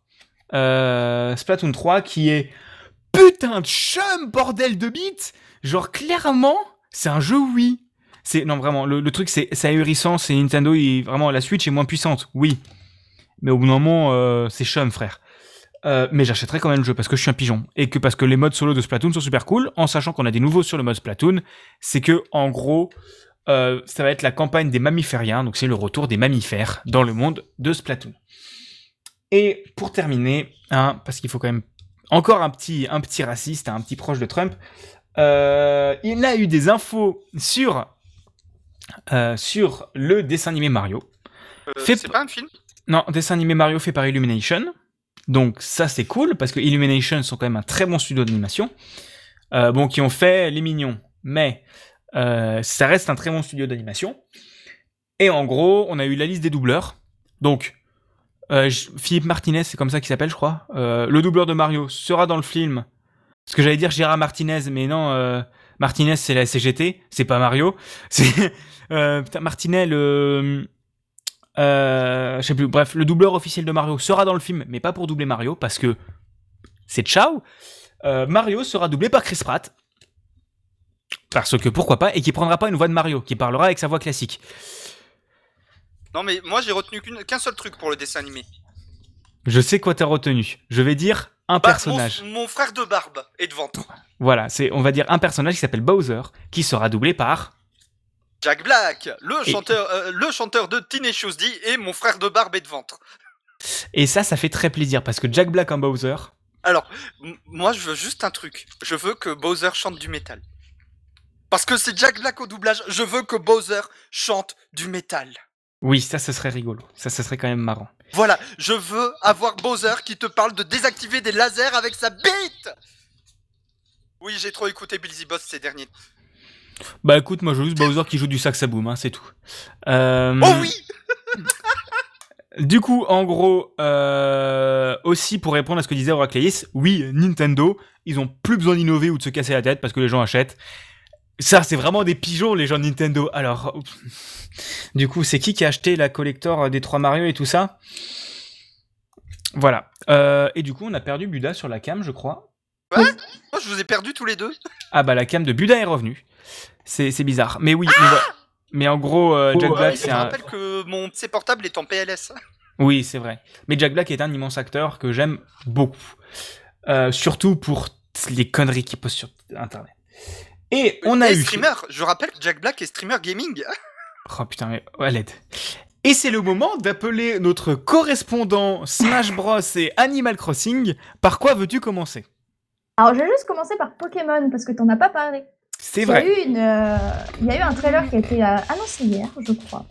Un nouveau trailer pour, euh, pour euh, le, le jeu Arceus. Ah oui, Euh. ça va être un Monster Hunter-like en fait, de ce que j'ai vu. Au niveau de, le- de la progression, la map ne va pas être open world. oui, euh, alors si, c'est censé quand même être de l'open world, après euh, de l'open close world, mais euh, ça faut pas le dire. Ce sera déjà plus world. ouvert. bah, c'est déjà plus ouvert qu'un Pokémon de base, on va dire ça comme ça. Euh, C'est parti du fond du cœur, mais c'est juste Pokémon épée et bouclier, ils m'ont tellement fait gueuler que maintenant. pff, bah, je voulais juste rajouter du coup qu'il y avait eu euh, des nouvelles euh, formes de, de Pokémon qui avaient été rejetées hier, euh, dont euh, le Zoroark euh, Oui. de la région de Sinnoh. Zor- euh, mini Zorua là, enfin Zorua. Zorua euh, et Zoroark. Zorua il est trop mignon. Il Autant qu'Evoli. Ah, mais il y a beaucoup de, de Pokémon très mignons dans, dans les nouveaux. Il y a eu euh, le Arcanin. Ah, Le Arcanin de la région de Sinnoh sera incroyable. Il fluffy. Il Ah, fluffy. Du coup, c'était juste ça que je voulais rajouter, qu'il y avait eu un, un nouveau trailer euh, de, de ce jeu que j'achèterai bien évidemment.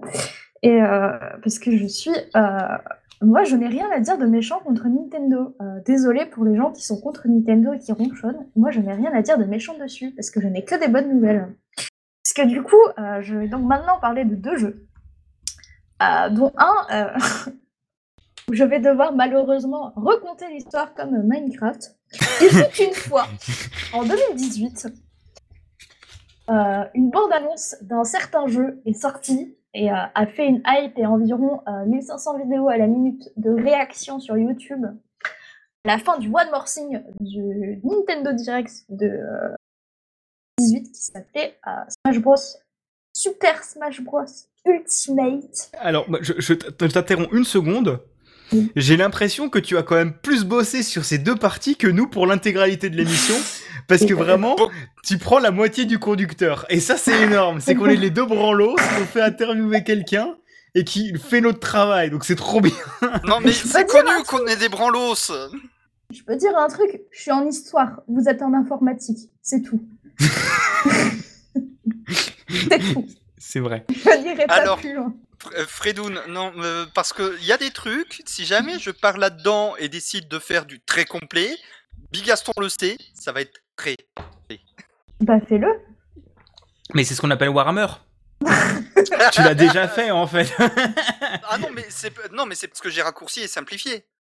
Parce que je suis pas parti dans toutes les explications au niveau du lore. Oh putain, on est foutu. On est foutu. Fredo, continue, enchaîne, continue. Euh, je vais donc vous raconter euh, cette histoire de 2018. Oui, il y a eu euh, des débuts euh, du coup de Smash Bros. Waouh, il y a toutes les personnes, c'est trop bien. Il y a tous les anciens mobs, on va dire c'est des mobs, je sais plus. en gros, on peut jouer tous les anciens personnages, c'est trop trop bien, c'est magnifique. Mais il y en a des nouveaux incroyables. A un temps où je vivais dans une colocation, et dans cette colocation, on m'a dit Waouh, je suis sûre qu'il y aura Sora dans Smash. Le Sora. voilà a été prononcé. Voilà. Sora.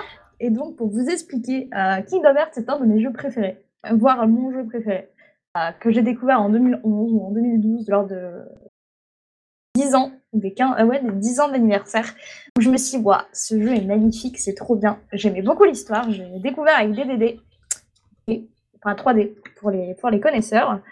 Et donc, euh, j'ai adoré ce jeu et euh, je me suis dit que bon, certes, ce jeu était sorti sur 3DS, mais le reste des jeux étaient sur PlayStation, et donc que c'était, voilà, c'était impossible que Sora soit dans Smash. Ce temps était en novembre, euh, novembre 2018, euh, octobre-novembre 2018, où j'ai prononcé ce voilà. Et ainsi donc, tous les Smash Direct se sont enchaînés. Euh, où j'étais persuadée au fur et à mesure en me disant non mais ça sert à rien. euh, on a vu KH3 sortir, euh, bah il était pas là. Bon bah voilà, s'il n'est pas annoncé alors qu'il y a KH3, bah c'est hors de question, ainsi de suite. Et, et tous ces temps venus où j'étais sûre de moi en me disant que le dernier personnage ajouté serait Waluigi. J'étais persuadée que ça serait Waluigi, comme beaucoup de personnes je crois. Mais je sais aussi que euh, Sora était un personnage très demandé par les, par les joueurs. Euh, J'en ai parlé avec beaucoup de personnes et en effet Sora était l'un des personnages les plus demandés par tous les joueurs. Euh, je suis très étonnée d'ailleurs parce que vrai Kingdom Hearts n'est pas spécialement une... Enfin, c'est une très bonne licence. Et... Oui, évidemment, c'est une très bonne licence. C'est une licence bien connue, mais pas tant que ça non plus. C'est-à-dire que Waluigi semblait beaucoup plus logique. Et je n'étais pas devant mon écran à ce moment-là. Je ne vais pas vous mentir. J'étais à la piscine. J'ai sorti mon téléphone en sortant de la piscine. Et j'ai reçu environ 12 000 notifs, encore une fois, avec une Keyblade et euh, une tête de Mickey qui a dû coûter environ un milliard et demi à Nintendo. Alors, je pense clairement parce que tu regardes que vraiment dans le jeu il y a que Sora, il y a pas Mickey, il y a rien, il y a que je Sora. justement, je vais en parler justement que euh, beaucoup de choses ont été changées. Ce, ce crit aura coûté euh, 12 millions d'euros, euh, Bouddha. Environ. Euh, du coup, euh, oui, je voulais en parler, du coup, que Sora a été euh, annoncé dans Smash euh, comme dernier personnage, qui est une belle métaphore en soi de, Sakurai, qui lui aussi est un enfant toute sa vie et qui ne veut pas grandir et qui veut aimer toute sa vie. Donc voilà, donc alors du coup, je n'ai pas joué au jeu, hein, je n'ai pas le jeu avec moi, parce que j'avais dit que je ne l'achèterais pas tant qu'il n'y aurait pas Sora. Maintenant, je vais devoir l'acheter, mais on est en fin de mois, donc je ne l'achèterai pas maintenant. mais je l'achèterai un jour, c'est promis. Euh, du coup, euh, j'ai juste pu relever que c'était un personnage aé- aérien euh, qui permettait, du coup, comparé à, d'autres personnages, au dernier notamment, que je crois qui était plus lourd, ou dont Sephiroth aussi, qui, est- qui est plus. qui n'est pas vraiment aérien vu qu'il est lourd et il est lent, il permet du coup de, faire des longs sauts et de pouvoir faire des combos dans les airs. C'est- ça a l'air d'être pratiquement sa plus grande technique de- d'envoyer les, personnages en l'air, comme beaucoup d'autres. en fait, comme dans, le jeu de base, en fait, où, vraiment la Keyblade permet de faire ça. Euh, du coup, il y a deux possibilités de faire des attaques. Il y a les attaques avec euh, l'épée, donc avec la Keyblade, ou aussi avec de la magie. Donc, euh, comme dans le jeu de base, euh, il y a les six sorts présents, même si on n'a que trois d'utilisables. Les, les six sont présents, dont trois juste pour faire joli. Vraiment, ils disent Oui, bah c'est pour faire joli. Ok, bon bah ça fera joli. Et du coup, les sorts utilisables, c'est Brasier, Blizzard et Foudre. Je crois que ça s'appelle comme ça en français, je ne sais plus, je ne joue pas en français, désolé. Euh, du coup, Oui, ce c'est ça, c'est Brasier, Blizzard et Foudre. Bon, c'est bon. c'est bon. J'ai bien appris mes choses, nickel. Du coup, euh, ce sont euh, des sorts qui sont aussi bien évidemment présents dans le, dans le jeu. Et du coup, euh, les, les attaques utilisées notamment sur euh, les côtés, et les side B, comme on dit euh, dans le jargon, je crois que c'est ça. Euh, c'est surtout pour pouvoir empêcher les joueurs de remonter. Donc en gros, c'est un personnage putaclic, hein, c'est-à-dire que vraiment la, la personne, ça va être juste, eh, vas-y, je t'empêche de remonter, eh, eh, c'est du suicide en fait, pratiquement. C'est vraiment empêcher, empêcher la personne de remonter. Si j'ai bien compris, ça va vraiment être le but du personnage, ce que je trouve euh, très drôle personnellement. Bah, Donc, évidemment, je je- le jouerai. Je te propose, j'ai le jeu, j'ai le pass, j'ai une Switch. Tu me laisses 10 minutes. Je pense que si tu vas sur le online de, de Smash, euh, il n'y a que des Sora partout et des robes. Parce que Alors- Rob est le, per- est le personnage le plus joué sur le online. J'ai mon, j'ai coupé mon abonnement online, donc euh, non. Mais euh, du coup, euh, ça permet. Il a aussi une contre-attaque du coup pour le euh, qui est du coup, bah, comme beaucoup d'épéistes, hein, on va pas se mentir, la plupart des épéistes c'est aussi comme ça. Après, c'est un épéiste, mais pas tout à fait non plus. Mais du coup, on peut quand même considérer que c'est un épéiste. Du coup, il y a un, un stage qui a été fait forcément, parce que euh, avec tous les nouveaux personnages, il y a un stage qui a été euh, qui est rajouté. Et du coup, euh, le stage ici, euh, ça sera La forteresse oubliée. alors, de- moi, je connais normalement le nom anglais, mais j'avais fait des recherches, du coup, ce serait bien la forteresse oubliée, mais du coup, moi, je dis Hollow Bastion.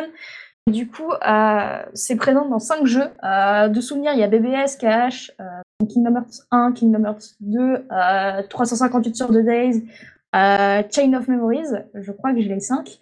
Alors, Euh, au niveau des skins présents, parce que Sora a des skins. On a euh, son skin classique, son skin de cache 1, 2, 3, euh, le skin de Chains of Memories et le skin dans le monde de Mickey noir et blanc. bah, justement, en fait, ça, c'est juste pour... Et euh, 2, je 3 parle- Ricolor. Oui, c'est ça. Là, je parle juste pour la forteresse oubliée ou, ou sa présence. Mais oui, du coup, en fait, ce qui est intéressant aussi à noter, c'est que ils ont certes montré la tête de Mickey euh, dans l'intro, mais bizarrement, ils ont enlevé toute trace euh, de Disney euh, tout le long. C'est-à-dire que tous les jolis skins magnifiques de Disney ont été enlevés, dont le Sora Halloween. Je suis très déçue par vous, Nintendo. Je suis très très déçue. Et du coup, ils ont juste pu mettre le monde d'univers noir et blanc parce que c'est le seul endroit où vraiment où Mickey, certes, c'est un monde avec Mickey noir et blanc, mais c'est pas vraiment non plus un vrai film en lui-même. Et du coup, ils ont eu les droits de pouvoir ajouter vu qu'il n'y avait aucune présence. On peut aussi noter du coup dans le stage de la forteresse oubliée que euh, lorsqu'on passe suffisamment de temps dans le stage, euh, ça te permet de rentrer dans euh, le monde de l'esprit, enfin dans le monde de l'éveil. Du coup, c'est dans le cœur, c'est censé. Quand tu rentres dans le jeu, en fait, quand tu vas dans le cœur d'un des personnages, t'as un vitrail magnifique qui, ça- Ouais. qui apparaît avec le personnage. Et du coup, bizarrement, euh, le premier qui a été. euh, du coup, il y en a cinq possibles. Euh, non, beaucoup plus que cinq, n'importe quoi. Il y a Sora, Riku, Roxas, Xion, Terra, Ventus et Aqua, donc ça fait 7, donc pas du tout. Et du coup, ce sont tous des porteurs de Keyblade, hein, de base. Du Oui. coup, c'est pour ça, vu que ce sont des porteurs de Keyblade, c'est pour ça qu'ils ont un vitrail. Si t'es pas un porteur de Keyblade, t'es une merde, t'as pas ton vitrail. On va pas se mentir. Et euh, du coup, on peut noter que dans le vitrail de Sora de base, il y a la tête de Donald et euh, Dingo, parce que ce sont euh, les personnages qui t'accompagnent tout au long de ta série. Et là, ah, bizarrement, ah, oh, bah, ça a été remplacé par un petit euh, pas au pou et ça a été remplacé par un petit bateau, dis donc. Oh, c'est eh, bizarre quand même, hein, c'est fou, ça dit donc la vie. euh. Alors, fou la vie. Pour, pour le gameplay de Sora, parce que là je suis en train de le tester en même temps que tu es en train d'en parler. Alors je confirme, c'est un perso extrêmement aérien, avec beaucoup de knockback au niveau de ses attaques smash. Son neutral B, c'est du coup le sort qui alterne entre euh, brasier, brasier X, foudre X et glacier X. Donc, euh, bon, bah, les joueurs de Kingdom Hearts connaissent concrètement Alors, un sort de feu, un sort de foudre, un sort de hein. glace. Oui, c'est Hmm. ça. Pour les, pour les non-connaisseurs, X, c'est juste que c'est sort plus fort que euh, Foudre de base. euh, Voilà, son, son bas B c'est un contre, son B côté c'est un petit dash où il attaque euh, du coup avec euh, sa Keyblade, et son up B c'est un petit combo aérien pour vraiment propulser l'adversaire en l'air. Et euh, comme je joue sans les Final Smash et que j'ai oublié de les désactiver, bah je ne verrai pas son Final Smash. Justement, j'allais venir à son final euh, qui, euh, son nom anglais, je ne sais pas son nom français, je ne veux pas le savoir parce que je trouve ça bien mieux parce que je joue au jeu en anglais. Ça s'appelle Sealing the Keyhole. Qui est une référence évidemment au jeu euh, et que je trouve personnellement que je ne décrirai pas parce que euh, tout simplement parce que ça spoil le jeu. On va pas se mentir, euh, ça, ça spoil une partie du jeu, donc je n'ai pas spécialement envie d'en parler, mais je dirais juste que j'ai eu énormément de frissons quand j'ai vu l'attaque, enfin le, le final smash. Alors, Mais juste le. Pardon, c'est Ouais. petite précision par rapport au combo de base qui est assez lent. Donc, euh, je vous invite à faire gaffe par rapport à ça. Et euh, au niveau de son B-côté, en fait, c'est une homing attack un peu à la Sonic. Donc, il y a quand même un petit côté téléguidé si on est suffisamment proche de l'adversaire quand on le fait. Oui, mais ça te permet aussi, en fait, du coup, c'est c'est ce que j'avais vu, ça te permet surtout de pouvoir remonter euh, dans, dans le. pouvoir taper quelqu'un pour le faire sortir et toi pouvoir remonter tranquillement sur, euh, sur la zone de combat sans problème. Parce que c'est téléguidé, justement. Mais voilà, le perso a un gameplay assez violent. Il est assez lent par contre. Oui. Mais derrière, euh, le fait qu'il ait un gros knockback un peu inférieur à Little Mac, qui a d'ailleurs été buffé euh, dans ce dernier patch, euh, fait que c'est un perso qui a un énorme potentiel de propulsion des adversaires dans le décor. Donc un personnage qui peut être très dangereux en compétitif, surtout que le sort glacier, bah vous gèle Du coup vous pourrez rien faire si vous le comptez pas Je suis juste en train de lire le chat. En même Oui, temps. mais, mais du coup, c'est vrai que c'est c'est assez spécial d'avoir ce perso dans, dans Smash parce que, enfin, je trouve que Nintendo a quand même pas très joué le jeu, quoi. Parce que, enfin, pas Nintendo, Disney. Parce que tu regardes que d'un l'autre côté, t'as, euh, pour toutes les autres licences, globalement, ils filent les persos avec euh, les, les jeux, les trucs, les machins. Nintendo, tu sens que c'est, que, du coup, c'est Nintendo qui ont les droits, mais c'est Square Enix qui développe la licence Kingdom Hearts. Arrête-moi si je me trompe. Hein, Non, c'est ça, c'est bon, t'inquiète. Et, euh, et du coup, on- tu sens que Disney, parce que Square Enix, il y a plein de persos de Square Enix qui sont dans le jeu, avec des bandes son, avec des maps, vraiment correctes. Tu sens que Disney ont fait, ouais, on vous donne Sora, allez-y, divertissez-vous, les jeunes. C'est vraiment, voilà. Et en même temps, Disney, il y a qu'à voir, euh, il y a qu'à voir ce que c'est devenu dans les Simpsons, dans le MCU. Je rappelle, euh, enfin dans Marvel, parce que je rappelle que euh, depuis le rachat de Disney, dans le MCU, oh Tony Stark n'a pas de problème avec l'alcool, voyons. Non, mais alors, alors, que un des traits de caractère principaux du personnage, c'est alcoolique, un peu de lui-même. Enfin, c'est c'est le, le duo. Tu dis ah, lui-même Marvel. À partir du moment où ça a été rappelé par Avengers, ça a disparu du jour au lendemain sans explication. Oui, peut-être. alors juste, euh, je voulais rajouter du coup qu'il y a 9 musiques de Kingdom Hearts dedans qui a... Oh, c'est bizarre, il n'y a aucune musique euh, en rapport avec euh, Disney non plus. Euh, C'est bizarre. Alors, J'ai pas juste- regardé, mais le village de Traverse, la forteresse oubliée, les combats de boss. euh, il y en Et le vaisseau. Gumi. J'ai oublié le vaisseau Ouais, il y, a Gumi. le- il y a le, il y a le Gumi Ship, ouais. non, il y en a une autre. Alors, de ce que j'ai compris, euh, il y a une autre. Il y a la, la musique de Darly Loft, qui est la, la musique de base de Kingdom Hearts euh, dans, tous les, dans tous les menus, qui est une musique absolument magnifique.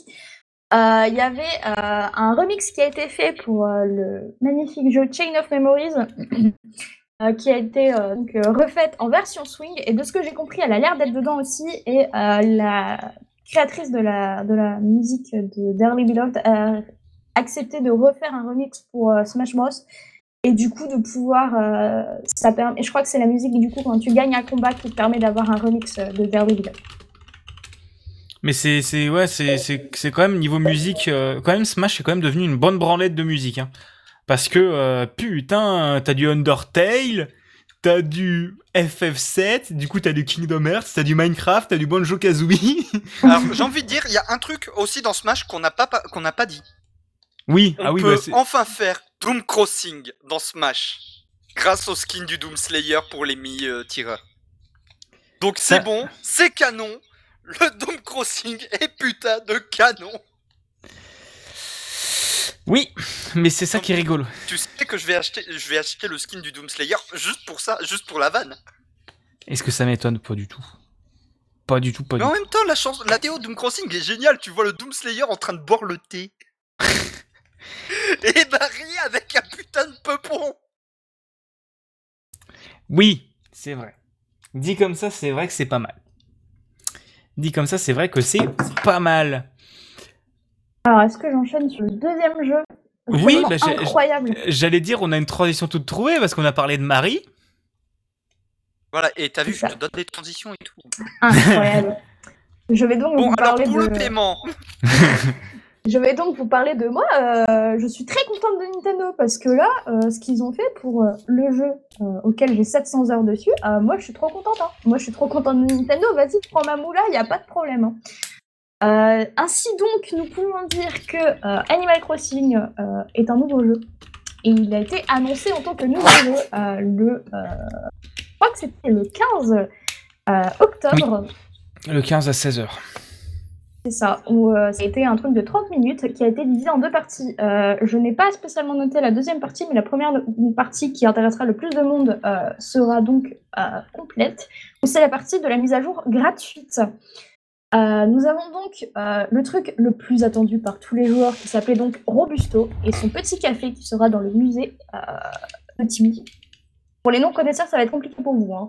Euh, du coup, Robusto, il est présent dans les anciens jeux où c'est un petit, un, petit pigeon qui euh, te, un pigeon, oui, c'est un pigeon, qui te permet euh, donc de faire des cafés et de pouvoir, pouvoir parler avec d'autres habitants. Ici, là, ce seront des habitants qui pourront venir, mais pas que des habitants, ça pourrait être aussi Marie, tout simplement. Du coup, la personne, les personnes qui vivent dans les dans les boutiques pourront peu- venir euh, se reposer tranquillement, donc il pourra y aussi avoir euh, Céleste, etc. Et euh, il y aura d'autres personnes, enfin tu peux aussi y aller avec tes personnes, mais en soi, même si c'était le plus attendu par tout le monde, bah, en fait c'est le plus nul. Sincèrement, vu tout ce qu'ils ont annoncé, c'est vraiment le plus nul, alors que vraiment tous les joueurs disaient ouais non mais ça va être trop bien. On aura donc aussi un, nouveau euh, PNG qui s'appelle Amiral, que j'ai été très surprise de voir là, qui est donc un, un petit kappa. C'est ça, c'est un petit kappa qui sera euh, sur le bout du ponton de votre île et qui vous permettra d'aller sur des îles euh, comme Dodo Islands pouvait le faire pour euh, 1000 Maiznook et euh, qui pourront faire euh, visiter de nouvelles îles euh, complètement différentes avec euh, des saisons différentes, des temps de, temps de journée différentes ou alors des euh, choses étranges dessus comme ils l'ont dit. En gros, ça te permettra, ça permettra de récupérer euh, des, A de la des nouvelle nouveaux végétation. fruits, ouais, c'est ça, des nouveaux fruits, des, nouvelles, des nouveaux légumes, des nouveaux arbustes et euh, des nouvelles végétations et aussi du lierre qui te per- permettra de monter euh, sur tes falaises sans avoir d'échelle. Euh, on a aussi euh, des petits euh, sur l'île de Joe qui ne servaient pas à grand chose, on va pas se mentir. Et ben en fait, elle va servir de ouf cette île incroyable puisqu'il y a des petits, il y a un petit marché qui va s'installer avec beaucoup de personnes dedans. Donc Harriet qui permet de faire de la coiffure, Sarah que vous connaissez déjà qui permet de faire des tapis, Blaise que vous connaissez déjà aussi qui vend des chaussures, Roger, je crois qu'il s'appelle comme ça, euh, qui permet de faire que, que vous connaissez juste par rapport au mariage, mais en fait qui va pouvoir customiser les objets qu'on ne peut pas customiser nous dans le jeu. Et euh, donc euh, là, ça sera incroyable parce que tu pourras emmener ton, ton canapé que tu trouvais moche parce que tu n'avais pas la bonne couleur et au lieu de l'acheter un million de clochettes auprès d'autres joueurs, tu pourras juste le customiser et il pourra changer la couleur gratuitement. Et c'est fou ça quand même. Et ensuite, il y aura aussi un autre personnage que personne, ne- enfin que des anciens joueurs connaissent, mais pas les nouveaux, qui s'appelle Kat- Katrina, qui est une voyante. Alors, j'ai Et- juste une question pour Oui. Animal Crossing. Mhm. Est-ce qu'on va enfin avoir des outils indestructibles? Parce que la- l'une des raisons principales pour lesquelles j'ai décroché du jeu, c'est les outils destructibles, ça m'a cassé les couilles.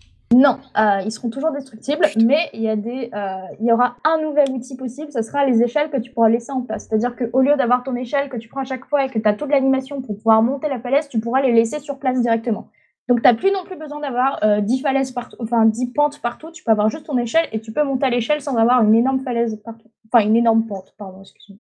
Et j'ai juste une question, du coup, Oui. truc important, c'est que ces persos, une partie de ces persos, tu pouvais déjà les croiser, du, du genre Sarah, tu pouvais déjà la croiser sur ton île, mais là, Runar elle sera... aussi. Runa, ah oui, il y a Runar aussi, mais là, tu peux les croiseras de manière permanente, c'est ça? C'est ça, ils seront de, de ce que j'ai compris, en tout cas, ils seront là de manière permanente. Ce sera vraiment leur petit marché à eux qui sera installé ici. Mais du coup, Runar, tu pourras lui acheter des œuvres d'art comme ça, euh, de manière permanente ou euh De ce que j'ai compris, oui. Ah, Putain, c'est trop cool. En vrai, c'est vachement cool Après- parce que Runar, c'est chiant. Hein. Alors peut-être, euh, comme dans les anciens jeux, euh, Runar, il ne venait qu'une fois par semaine. Il te demandait quel jour de la semaine tu voulais qu'il vienne. Euh, moi, c'était le mercredi parce que j'avais pas cours, parce que j'étais en CP. Et du coup, il venait à ce moment-là que les mercredis. Alors c'est possible que certains, ça soit exactement la même chose, genre qu'ils viennent que à ce moment-là. Je sais pas du tout pour l'instant, on n'a pas eu vraiment de nouvelles à ce niveau-là. On suppose que euh, normalement ça sera tous les jours, mais pour du Runar, ça me semble un petit peu cheaté. Voilà, ensuite on a euh, un truc qui servira pas spécialement pour les personnes qui ont une Nintendo euh, Switch Lite, mais qui pourra aider euh, les autres à, lors des confinements. Ah merde, il n'y en a plus. Du coup, tu pourras faire du sport avec tes habitants grâce à tes Joy-Con en faisant des petits exercices tout Ah oui, à côté. Avec euh, des petits animaux trop mignons et tout. En gros, c'est tu es gros et eux ils sont mignons, donc deviens mignon comme eux. Mais, euh, mais j'ai quand même envie de dire que c'est le. moi, j'étais surtout, c'est c'est le mode facile de Ring Fit Adventure en fait. Oui, c'est ça. Parle pas de Ring Fit, s'il te plaît. ah, Ensuite, les squats. Arrête, j'ai encore mal au genou. Rien d'y penser. Juste en pensant au putain de squat dans Ring Fit, j'ai mal au genou. Ah putain, c'était l'enfer quand même. Ce... Il Genre est trop bien. que j'ai un genou en miettes depuis 10 ans. Ça pique. Du coup, pardon Fredo, on t'a coupé. Non, il n'y a pas de souci. Ensuite, euh, il y a quelque chose d'autre que euh, certains joueurs attendaient depuis très longtemps qui s'appelle les ordonnances des îles. Euh, ce sont, en fait, euh, ça permet de changer les horaires de tes. Enfin, en fait, il y a quatre possibilités de ce que j'ai vu. Il y en a quatre ou cinq. Il y a euh, quatre sûrs. Il y a la possibilité que tes habitants se lèvent plus tôt si, par exemple, tu te connectes le matin avant d'aller jouer, ou, enfin, avant d'aller bosser, pardon, pas avant d'aller jouer. Avant d'aller bosser, ou alors justement tu rentres très tard le soir après avoir bossé et que tu veux jouer, et du coup tes habitants se lèveront plus tard ou plus tôt, et du coup tu pourras plus interagir avec eux. Il y a aussi évidemment le plus attendu par tous, parce que euh, les navets et euh, le capitalisme, c'est la meilleure chose au monde. Ça permet d'augmenter l'économie de ton, de ton île, et du coup tu peux revendre des objets plus chers. Mais, euh, et aussi, il y a une dernière ordonnance qui sert surtout pour les stylistes en herbe, du coup, qui permet d'empêcher que les mauvaises herbes poussent et qu'il y ait plus de chances que des fleurs rares puissent pousser. Donc, c'est-à-dire les fleurs dorées qui ont été et les roses dorées qui ont été tant compliquées à avoir seront plus faciles à avoir, par exemple. Euh, on a aussi euh, la possibilité de changer l'extérieur des maisons, euh, de changer, d'avoir un espace de stockage plus grand. Il y a aussi des nouvelles recettes qui vont être, enfin des nouveaux, euh, oui, c'est des nouveaux, euh, des nouvelles recettes qui vont être faites, mais du coup, ce sont des recettes de cuisine cette fois-ci. Et du coup, on aura des nouveaux fruits, des nouveaux légumes comme les tomates, les carottes, etc. On a aussi euh, possibilité d'acheter une licence de décoration qui permettra de changer, de rajouter des objets au plafond et de changer le style des murs et d'un seul mur au lieu des quatre murs. Donc, c'est-à-dire que moi, au lieu d'avoir des murs verts partout chez moi, je pourrais avoir un mur un peu plus décoré parce que c'est avec le vert pratique pour euh, quand on fait des streams et que je dois avoir un fond vert, mais autrement c'est un peu compliqué. Euh, on a aussi euh, de nouvelles barrières qui sont très attendues par les joueurs. Il y aura neuf nouvelles barrières. Et aussi, les anciennes barrières et certaines nouvelles seront customisables, c'est-à-dire qu'on pourra leur changer de couleur, ce qui est donc incroyable pour la plupart des joueurs qui jouent comme moi, on dit « Oh mon dieu, ça y est, on va pouvoir faire quelque chose d'incroyable ». Euh, on a la nouvelle possibilité aussi de changer le point de vue de la caméra. Donc toi, en tant que joueur, là, tu pouvais prendre d'un point de vue euh, de haut, mais là, tu pourras avec vraiment comme si tu prenais un selfie. On va dire ça comme ça. Euh, du coup, tu auras un grand plan de ton, de ton animal que tu n'aimes pas du tout. Genre, tu pourrais avoir un, un énorme qui est juste devant toi avec ses peintures effrayantes en mode bonjour, je suis là. Mais au moins, tu pourras avoir une image de Nefertiti en grand attendu par un grand nombre de personnes. Les vrais savent. Euh, on a aussi des nouvelles coiffures qui seront apprises par vu que c'est une coiffeuse. euh, ce seront des nouvelles coiffures et on pourra nous aussi les apprendre pour les refaire euh, nous chez nous et ne pas demander qu'elle nous les fasse tout le temps. On aura aussi une application, j'ai pas compris à quoi elle sert, on va pas se mentir, je, je- elle va servir à rien à mon avis, mais bon, au moins elle est là. Euh, ça permettra d'avoir les mises à jour de l'île, je crois, en mode oh là là, eh, reposez-vous, c'est bien, et vous pouvez aller dormir, vous pouvez faire des rêves. Je crois que ça va juste servir à ça. Ça se trouve non, mais euh, de ce que j'ai compris, oui. Il y aura des nouveaux objets euh, achetables avec des miles Nook, ce qui est incroyable aussi. On pourra avoir euh, une grande roue, on pourra avoir plein d'autres objets. On pourra avoir un, au lieu d'avoir un réverbère droit, il sera euh, ondulé. C'est incroyable. Vous vous rendez pas compte, hein, il y a des gens qui comprennent pas, mais c'est une révolution dans le monde d'Animal Crossing. On a euh, des nouveaux objets euh, qui permettent de- d'accéder à ton stockage. Quand tu es à l'autre bout de ton île et que tu dois rentrer chez toi, bah, tu n'as plus besoin de rentrer chez toi. Tu as un, portail magique qui se crée. On a aussi des nouvelles musiques de, de et des gyroïdes euh, très attendus par les joueurs. Des nouveaux objets, il y en a environ 300 de, et certaines personnes se sont amusées à compter, il y a environ 300 nouveaux objets qui ont été annoncés, en tout cas qui ont été montrés, dont The Froggy Chair, attendu par environ la moitié de la communauté Animal Crossing, c'est-à-dire ceux qui ont joué au jeu avant. Et euh, on pourra aussi euh, du coup se faire inviter chez les, les habitants. Et donc tout ça, euh, ça a pris déjà beaucoup de temps et vous êtes déjà gavé, ne vous en faites pas. Ça, c'était que la partie gratuite parce qu'ensuite il y a une partie payante. Mais je passerai moins de temps dessus. En gros, ça s'appellera Happy Home Paradise et ça permettra d'avoir une archipel d'îles au lieu d'avoir juste une grande île customisable. Là, ce sera un archipel d'îles.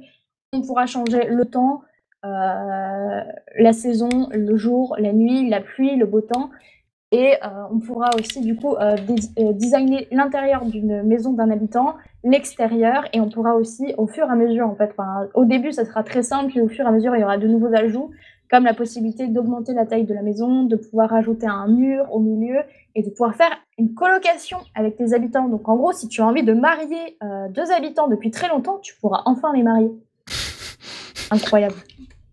Vous vous rendez pas compte, euh, voilà. Forcément, euh, pour certains joueurs, évidemment, il y en a, ils attendent que ça, hein, euh, de pouvoir shipper Raymond et Mathéo ensemble. Les vrais savent aussi, mais donc voilà, ce sont les updates. Du coup, le DLC sera à euh, 24,99$. Je ne sais pas le prix en euros. Euh, je pense que c'est 20 euros, mais je ne suis pas sûre. Ça, se Ça trouve va que être ce sera 25 euros. Non, Ça va non, être 25 je rappelle que pour Ouais. les fabricants de jeux vidéo, 20, 20, dollars- 20 euros égale 20, euh, enfin 20 dollars, c'est la même chose que 20 euros. Les frais de change, on connaît pas. Ah, bah ok. Bah ça sera 25 euros du coup, mais c'est pas grave, hein, euh, 5 euros de plus ou 5 euros de moins, je les dépenserai quand même. Il y aura aussi de nouveaux habitants avec la mise à jour, euh, du coup payante. euh, il y aura euh, des, des magnifiques habitants. Je vais m'empresser d'essayer d'acheter, bien évidemment, euh, où on pourra les avoir avec des petites cartes Animal euh, Crossing série 5. Du coup, ce sera euh, les, les cartes Amiibo en fait, au lieu d'avoir des figurines magnifiques comme dans Smash, bah là c'est juste des petites cartes moches, mais au moins ça te permet d'avoir des habitants magnifiques. Et du coup, ce seront des. Le pack, c'est juste trois cartes dedans, mais ça te permet d'avoir des habitants très bien. Voilà, je pense que j'ai à peu près tout dit. Évidemment, j'ai oublié plein de trucs, mais je dirais que c'est déjà pas mal. Bah, je vais juste rajouter un truc, les cloisons. Avec le Oui, mais DLC. ça, ça on va- sera dans le DLC, oui. Ouais, ouais, mais avec le DLC, on va pouvoir placer des nouvelles cloisons euh, en, dans les, pouvoir diviser tes, tes pièces en fait. Mais c'est ça, j'ai dit rajouter des murs. Oui, c'est des Ouais. cloisons, mais c'est des murs. Et à Ah, j'ai pas pardon. Il y a un mur complet, il y a un mur à moitié, il y a un mur bas, où tu peux t'asseoir dessus. Ok. Ouais, mais ça va être super cool en soi. Je trouve que c'est même si j'étais pas hypé par le jeu, mais là j'ai bien envie d'y jouer juste pour jouer à Stardew Valley et faire de la bouffe. Euh, voilà. Euh, Caillou demande est-ce qu'on pourra augmenter la pièce de ses propres maisons? Alors, non, de tes propres maisons, tu pourras pas parce que euh, du coup, elle reste comme ça. Tu pourras juste changer l'extérieur avec de nouveaux euh, motifs, donc la forme de la maison et aussi des nouveaux motifs. Mais les formes de ta maison pourra pas changer. Mais du coup, avec l'update, quand tu auras suffisamment passé de temps sur, la, sur le DLC, tu pourras changer sur ta propre île, donc pas l'archipel, sur ta propre île, tu pourras changer euh, l'intérieur des maisons de tes habitants, mais pas de toi. Donc, c'est-à-dire, si tu as gardé un habitant depuis longtemps et qu'il a vraiment une maison de merde, tu pourras enfin la changer et la rendre jolie. Ouais, Ça c'est cool, ça ça fait plaisir quoi. Mm. Eh bien, merci beaucoup Fredo pour ce se- segment très explicatif sur Animal Crossing, c'était très cool. Euh, on va arriver sur la dernière news du Buda, qui va nous enchaîner sur le débat de, le débat de l'épisode. Euh, alors qu'on est à 1h40 d'émission, je pense qu'on va péter les records. Euh, Voilà, donc tout simplement, finalement je vais la faire en flash puisque tout simplement ça va ensuite basculer sur le débat. Microsoft fait un truc que j'attendais depuis des années chez tout le monde. C'est-à-dire, ils vont enfin mettre des indications sur le store par rapport aux fonctionnalités d'accessibilité. En gros, leur store va avoir des options d'accessibilité pour le rendre plus facilement utilisable par euh, certaines populations qui ont problèmes de vue, d'ou- d'ouïe, des trucs comme ça, et aussi des indications sur les jeux, sur les options d'accessibilité. Par exemple, est-ce que le jeu a la possibilité d'avoir les sous-titres euh, dont on peut changer la taille? Est-ce que le jeu va avoir des options de remappage des manettes? Est-ce que le jeu va avoir euh, des options sur, euh, je dis au pif, la description, ou alors qui rendent le jeu, comment dire, un peu moins, un peu moins purge, on va dire? Certaines options d'accessibilité. Justement, c'est pour ça on y vient. Le débat de ce mois-ci, c'est l'accessibilité dans les jeux vidéo. Tout simplement parce que bah, le jeu vidéo, ça devrait être un truc accessible à tous. Et sans ces options d'accessibilité, c'est pas forcément le cas. Oui. Alors aussi, il faut dire que du coup, c'est un débat discussion parce qu'on est globalement un peu tous de la même. euh, de la même, du même avis, hein. C'est parce que voilà. Mais euh, oui, c'est quelque chose de très intéressant de voir ça, parce que aussi rappelons que Microsoft, c'est ceux qui ont poussé de ouf l'accessibilité avec leur, euh, leur manette adaptative. La manette adaptative. Qu'ils ont fait Qui une grosse. coûte un bras par contre. Oui, qui coûte un bras, mais d'un autre côté, c'est c'est quelque chose que tu as aussi dans tes associations et tout ça. C'est fait pour des associations, je pense. Ça coûte cher. Oui, c'est vrai que ça coûte super cher. Mais c'est les premiers à faire une manette comme ça, très accessible, très paramétrable et surtout qui se mettent tellement au au même niveau en fait. Tu peux mettre n'importe quelle technologie, tu peux même mettre des boutons avec des câbles et tout ça, c'est ultra bien foutu. Et Xbox sont très cool là-dessus. Et je Tu crois qu'ils des bananes. oui. Et oui, c'est vrai. Et je crois qu'ils mettent même en place des choses, euh, d'autres choses du genre, euh, tu peux, euh, genre des, des aides de financement pour les genre ils en filent euh, à des assos, des choses comme ça. Euh, aussi, du coup, on va discuter avec Fredo aussi qui est là ce soir parce que l'accessibilité, ça passe aussi le par. Du coup, là, on parle de l'accessibilité avec euh, tout ce qui est handicap et tout ça, mais ça passe aussi pour les, les casus. Enfin, voilà, ça pas. passe aussi pour les casus. Par exemple, le mode facile ou alors des trucs qui vont te faciliter le gameplay. Bah, pour, pour prendre un exemple dont j'ai parlé tout à l'heure, Baldur's Gate 3. C'est un jeu méchamment velu. Ça, je pense qu'on est tous d'accord pour le dire. Mais il fait partie d'une catégorie de jeux, les computer RPG ou CRPG, qui par exemple en option d'accessibilité. Vous voulez pas vous faire chier à passer 20 heures à faire les builds de vos persos? Ok.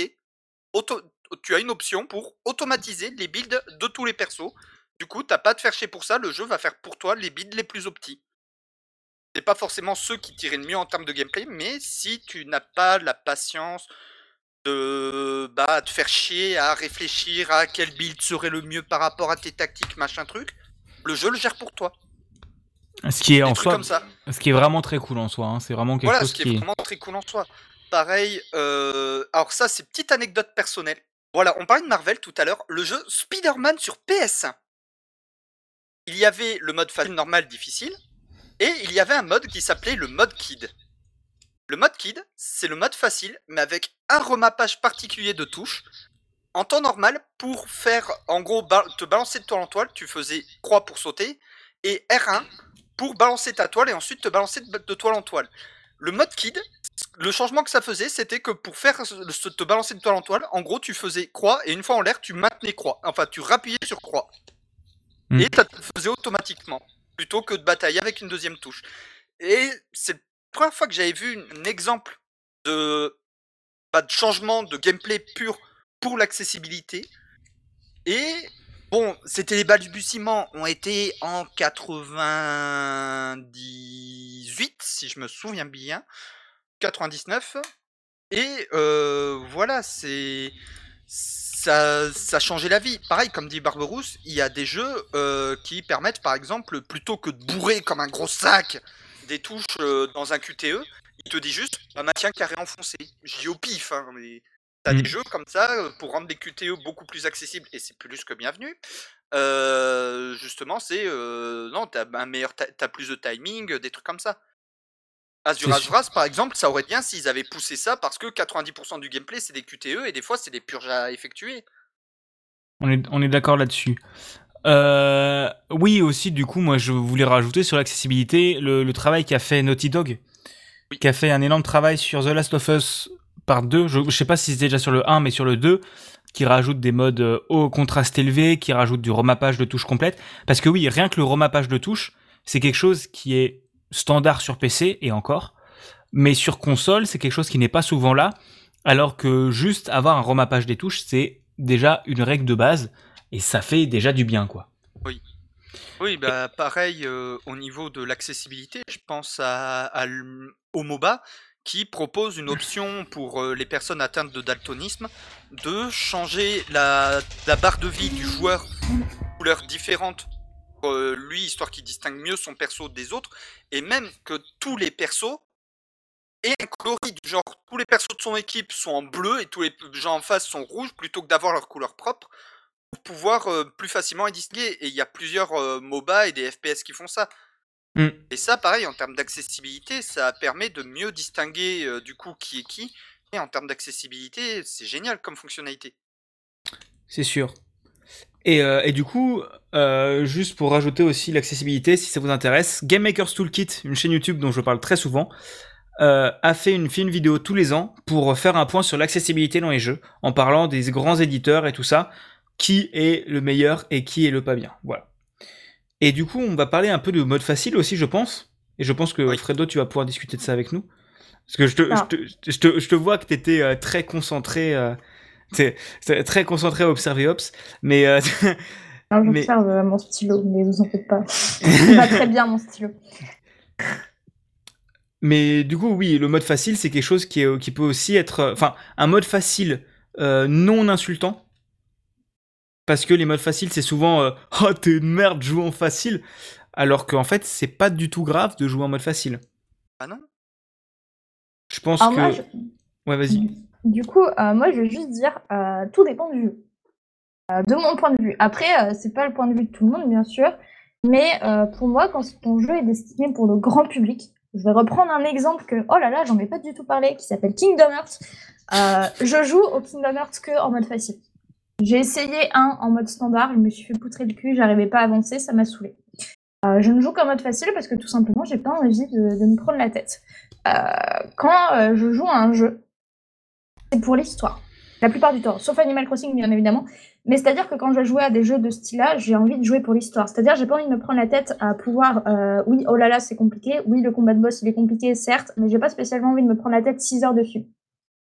Donc, je me dirais que sur des jeux qui veulent être accessibles pour tout le monde, donc c'est-à-dire, oui, bah là, j'ai pris l'exemple de Kingdom Hearts parce que forcément, j'y ai joué, mais il y a plein d'autres jeux, euh, comme, euh, bah oui, The Last of Us, Assassin's Creed, où, euh, bah, le but du jeu, c'est euh, certes d'avoir des complexités et de te sentir un peu. Enfin, où tu dois quand même un peu tryhard, mais que ce soit pas le but principal du jeu et que l'histoire soit vraiment le but principal du jeu. Pour moi, il faut qu'il y ait un mode facile. Cependant, pour moi, comme des jeux comme euh, Dark Souls ou Sekiro, il n'y a pas forcément besoin d'un mode facile pour moi. Parce que toi, enfin moi, en tant que euh, mauvaise joueuse, on va dire ça comme ça, ou en tant que joueuse qui ne joue que euh, tous les dimanches midi, euh, je sais très bien que ce genre de jeu, c'est fait pour être compliqué et c'est pas fait spécialement pour l'histoire. Euh, c'est fait vraiment pour euh, t'entraîner. Le challenge. C'est ça, c'est fait pour t'entraîner et euh, bosser de ouf et euh, te faire poutrer le cul. C'est-à-dire que c'est impossible de battre un boss d'une seule fois. Euh, le but du jeu, c'est d'apprendre de plus en plus par euh, chaque combat que tu fais et euh, survivre avec tes deux potions, alors que le combat, le combat, enfin le boss est à midlife.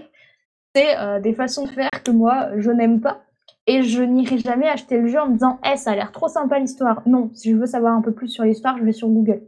Donc pour moi, les jeux où tu sais déjà que c'est fait de base pour être compliqué, c'est-à-dire Sekiro, il n'était pas sorti, on savait très bien que ça allait être un jeu Bah, c'était compliqué. From Software. Ouais, c'est ça. From Software, donc les gens le savaient. Donc forcément, on savait que ça allait être compliqué et euh, du coup, euh, jamais, même si l'univers avait l'air très sympa, jamais de la vie, je me serais dit, eh, j'ai trop envie qu'il y ait ça et oh, il me faut un mode facile. Non. Je sais que dans ce cas, euh, pour des jeux comme ça, pour moi, je vois pas l'intérêt à ce qu'il y ait un mode facile. Bah, moi, j'aimerais. Vas-y, Budin. hein, et je- bah, Alors, je vais mettre une nuance par rapport à ça. C'est qu'il y a des jeux, oui, qui sont faits pour le challenge, mais il y en a qui veulent faire un truc pour le challenge, mais en devenant un peu plus accessible pour justement, même les joueurs un peu plus casus peuvent tenter le coup avec un truc plus adapté à leur niveau. Je pense par exemple au roguelite euh, Other Side, qui est un petit jeu de tactique au tour par tour euh, assez hardcore, qui de base est prévu sur le seul moyen de soigner nos unités, c'est d'en sacrifier d'autres entre deux batailles. Voilà, c'était le seul moyen de soigner des unités. Et euh, ils ont décidé de développer un mode facile où, entre deux batailles, tous les persos euh, se regagnent la moitié de leur PV max. Justement pour rendre le jeu plus accessible. Parce que même. Alors, ça reste un jeu de gros tryhard. C'est un roguelite. Le principe même des roguelites, c'est le tryhard. Exemple, Isaac. Mais il y a aussi justement derrière ce souci de rendre le jeu un peu plus accessible parce que oui, il y a le challenge, oui, le jeu est conçu pour le challenge, mais c'est pas parce qu'un jeu est conçu pour le challenge qu'il doit pas être accessible. Ça dépend En autre exemple, je pense- ça dépend des jeux, mais pareil, Fire Emblem. Fire Emblem, c'est un gros challenge. Oui. Je sais pas si tu as touché à un Fire Emblem. Non, mais je connais bien l'univers, mais non, j'ai jamais touché. euh, Voilà. J'aimerais bien, mais euh, j'ai pas l'argent. j'ai déjà Voilà. le date d'Animal Crossing à acheter et Smash Bros. Donc euh, ça va attendre un peu. Voilà, mais tu peux demander à Bigaston, je tryhard les Fire Emblem depuis qu'ils sont sortis en Europe en 2003. Mais voilà, depuis les Fire Emblem 3DS, par exemple, il y a la possibilité d'activer le mode fa- euh, à la base, c'est du permadeath. Tu perds un perso, tu le Oui. récupères plus. Mm. J'ai beaucoup recommencé des batailles à cause de ça dans les anciennes versions. Mhm. Mais depuis les épisodes 3DS, tu as un mode où tu perds un perso, bah, tant pis, il gagnera pas d'XP, mais du coup, à la bataille suivante, tu pourras le récupérer. Alors, pour moi, je suis assez d'accord avec vous là-dessus, et je voulais juste revenir sur euh, ce que disait Fredo sur les jeux From Software. Et ensuite, je vais revenir sur les Fire Emblem. Euh, sur les jeux From Software, du coup, la difficulté, mode facile, etc. Bah, pour moi, j'ai un exemple, un contre-exemple parfait. C'est Céleste. Oui. Je sors tout le temps ce jeu, et je me rends compte que j'ai le magnifique t-shirt pour en parler. Beau. Céleste, c'est un jeu que j'ai adoré et que j'ai fait en mode normal. J'ai même, enfin, je l'ai terminé, mais j'ai pas fait le chapitre 9 parce que j'y arrive pas. C'est un jeu qui est difficile et qui est très compliqué et que j'aime être compliqué. Parce que c'est le principe du jeu, d'être un jeu de plateforme hardcore. Mais d'un autre côté, euh, et je vais vous renvoyer encore une fois sur une vidéo de Game Maker's Toolkit parce que euh, c'est bien ce qu'il fait et que c'est super intéressant. Euh, si j'y pense, ce sera dans la description. Mais en gros, Céleste est super top là-dessus parce que la difficulté, le changement de difficulté passe par de la communication. Tu as un mode assist, un mode assistance, euh, déjà qui n'est pas insultant parce que ça, ne te dit pas oh t'es une merde, tu vas jouer en facile.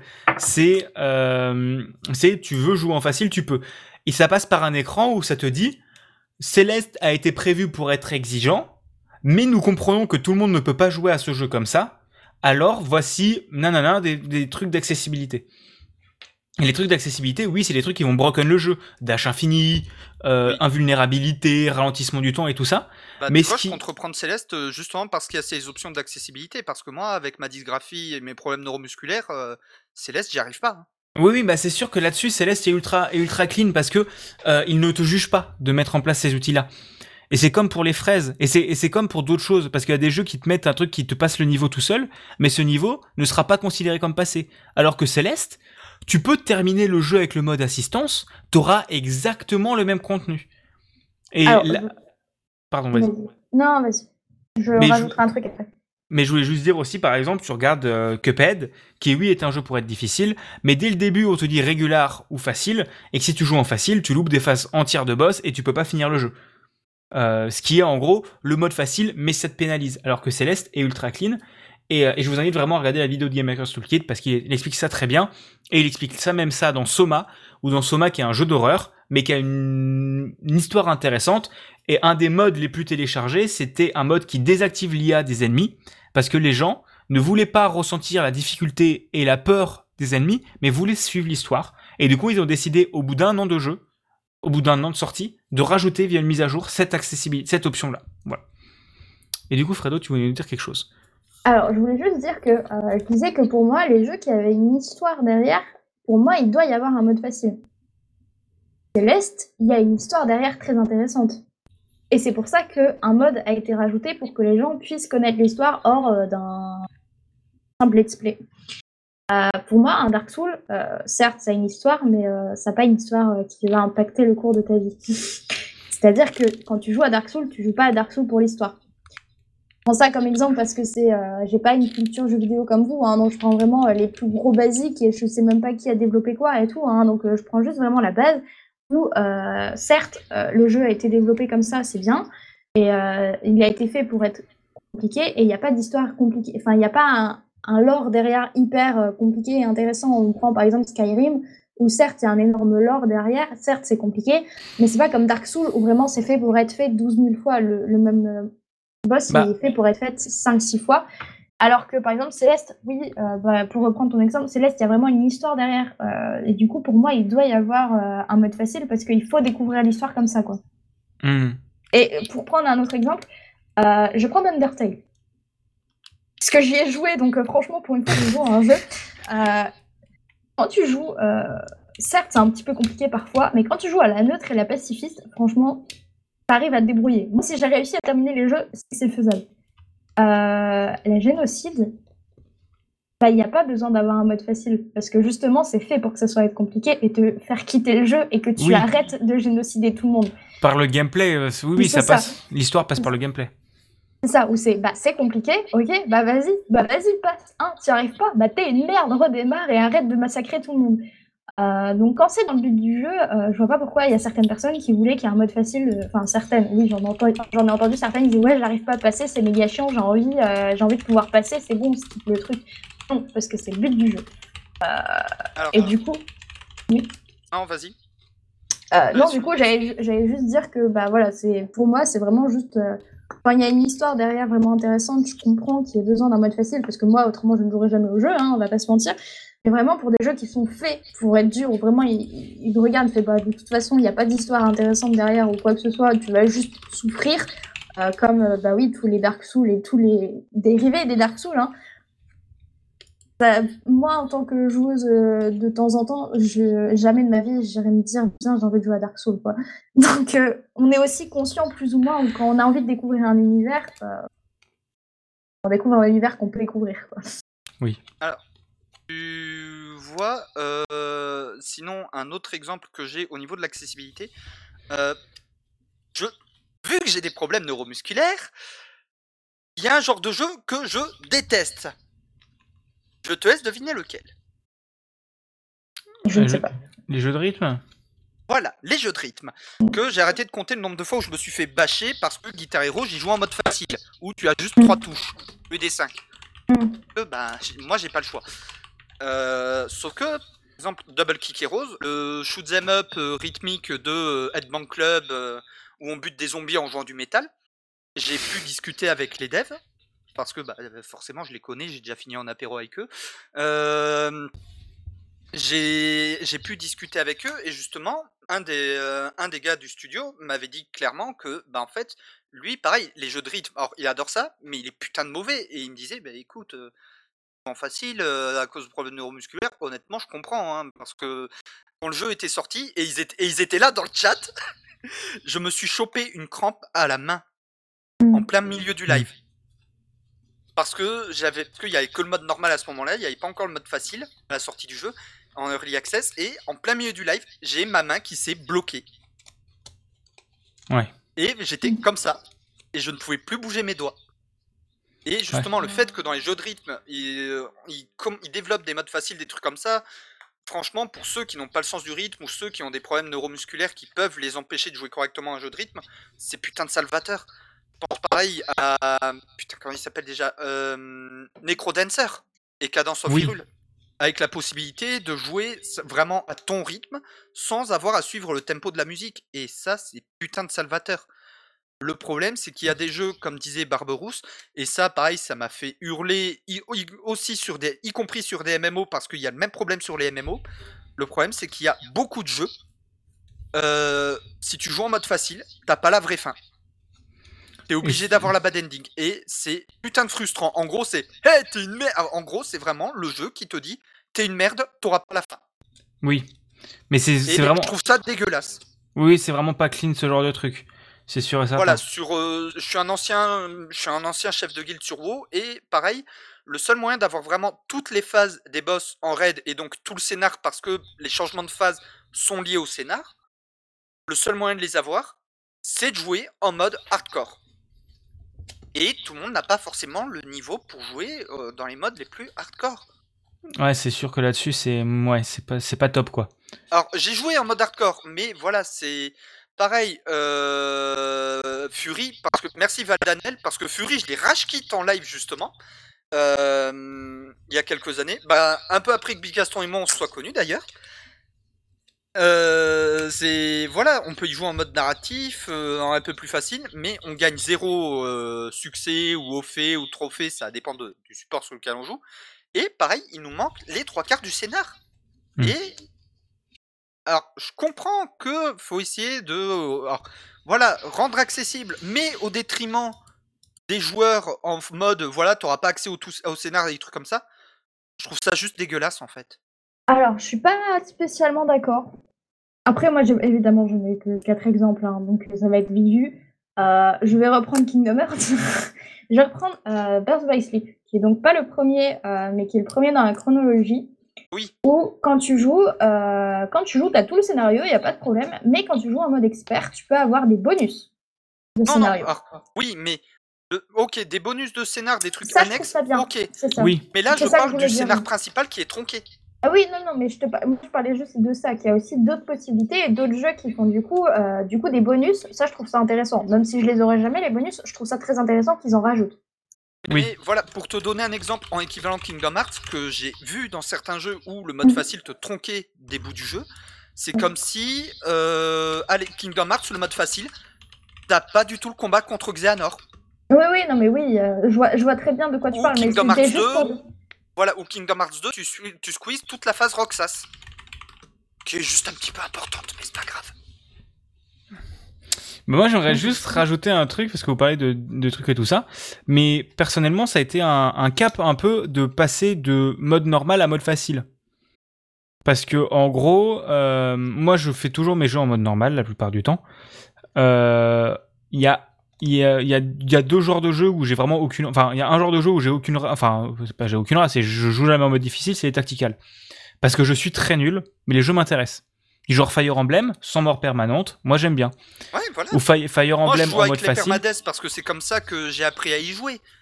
Mais, mais oui, mais tu vois, mode Fire Emblem ou Wargroove, Wargroove, je l'adore ce jeu parce Ah, que c'est une merveille, Ah. mais il est dur, il est dur. Toi aussi, t'as trouvé le mode facile salvateur pour finir le jeu? Bah, je l'ai pas fini parce que je suis pas retombé dedans parce qu'il m'a fait rage kit et que j'ai pas eu le courage de m'y remettre, mais voilà. Mais par contre, un jeu. depuis qu'ils ont développé le mode facile, il est beaucoup plus facile parce que même en mode de... ancien mode normal qui est en fait mode extrême aujourd'hui, euh... je- j'avais pas réussi à le finir, je rotais du sang dessus, alors que pourtant je suis un gros joueur de tactical depuis 20 ans. hein. Ouais, non, mais c'est sûr que voilà, euh, Wargroove est très difficile. Et tu vois, moi, il y a un jeu que j'aime énormément, c'est Assassin's Creed Odyssey. Et je suis tombé, j'aime vraiment beaucoup la licence d'Assassin's Creed maintenant. Mais pour moi, les open world, ce que j'aime dedans, c'est me promener. Et donc, j'ai envie de m'acheter Ghost of Tsushima, mais quasiment uniquement pour me promener. Euh, parce que voilà, moi je suis le genre de mec qui fait pas les quêtes secondaires, mais par contre j'ai tous les points de TP. Euh, parce que moi ça me fait kiffer de me promener.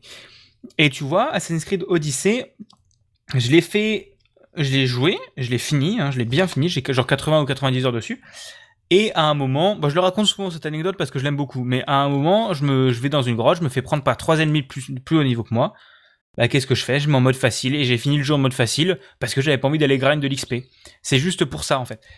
Et je trouve que pour ça, euh, pour ça, le mode facile est vraiment salvateur parce que euh, pour les Assassin's Creed, et je pense que Fredo, ça peut être intéressant pour toi aussi en histoire, parce que Assassin's Creed, les mondes sont quand même ultra importants et ultra intéressants parce qu'il y a un vrai travail historique derrière, avec des historiens, bon, qui est peut-être pas réaliste précisément et tout ça, parce que je sens que je vais me faire insulter sinon. Les Vikings. euh, Oui, non mais euh, Odyssée, je parle d'Odyssée.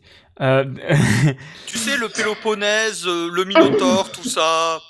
euh, mon mémoire est sur la Grèce antique, donc oui, je sais. ouais, mais voilà, mais tu vois, moi, je trouve que c'est euh, c'est ultra cool d'avoir mis un mode facile où tu peux te promener. Et pour moi, il faudrait même juste un mode promenade. Et c'est pour ça que le mode euh, euh, Discovery Tour est top pour moi dans l'Assassin's Creed. Parce que tu peux vraiment explorer la map et te promener dans la map comme tu veux. Tu n'as pas d'ennemis, tu te balades. Et en plus, tu apprends les trucs historiques. Et, euh, et on avait un débat aujourd'hui avec Fredo qui parlait de est-ce qu'il doit y avoir de l'humour et tout ça. Bah, il n'y a pas vraiment d'humour, donc ça revient pas au débat. Mais la pédagogie au travers du jeu vidéo, je trouve ça ultra intéressant parce que via le Discovery Tour, tu peux, euh, tu peux euh, du genre euh, le Parthénon. Oui, bah, Ouais. moi, c'était avec Civilisation 4, tu avais une map scénarisée qui était la campagne d'Afrique durant la Seconde Guerre mondiale. J'ai appris que ça existait, qu'il y a eu cette campagne grâce à Civ 4 à la- à l'ép- à l'époque, Oui, oui. grâce à ce mode. Mais là, on, enfin, oui, oui, c'est sûr. Bon, là, on change de truc pour parler un peu sur les, les jeux vidéo et l'éducation parce qu'il y a aussi énormément de choses à dire là-dessus. Mais, euh, mais voilà. Ça, on en reparlera euh, dans une prochaine émission, je pense. Mais Oui. pareil, au niveau de l'accessibilité, pour moi, un jeu qui aurait besoin d'options d'accessibilité, c'est Breath of the Wild.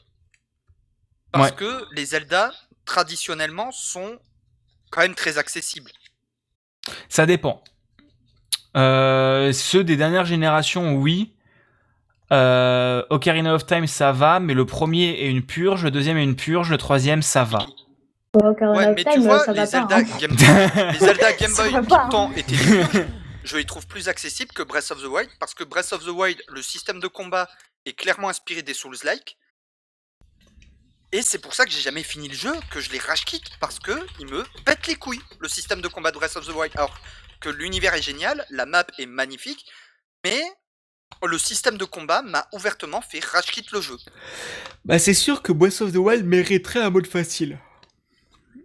Parce que le, le monde est super chouette, l'histoire est intéressante, et la difficulté des combats n'apporte apporte, mais n'apporte pas énormément de choses en même temps.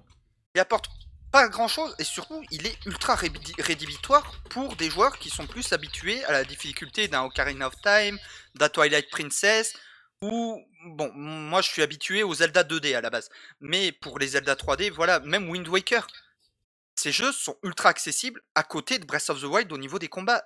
Breath of the Wild, pour les combats, c'est une purge immonde, et je comprends pas pourquoi Nintendo n'a pas décidé de développer un mode facile derrière. Je suis assez d'accord là-dessus. Enfin, c'est pour ça que j'ai rage quitte le jeu et que du coup, euh, ça fait euh, X temps qu'il est euh, dans un coin et que j'ai une save où j'ai juste un boss de buter parce que le jeu m'a saoulé.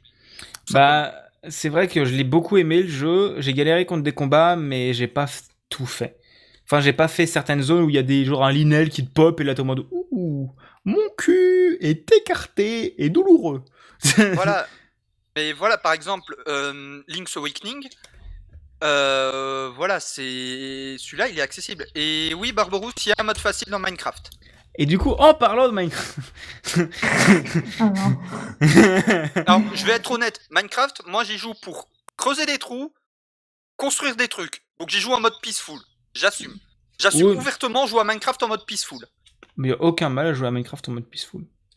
C'est pour ça que sur Pangolincraft, j'avais pété un câble de tomber sur des creepers tous les 10 mètres dans mes mines.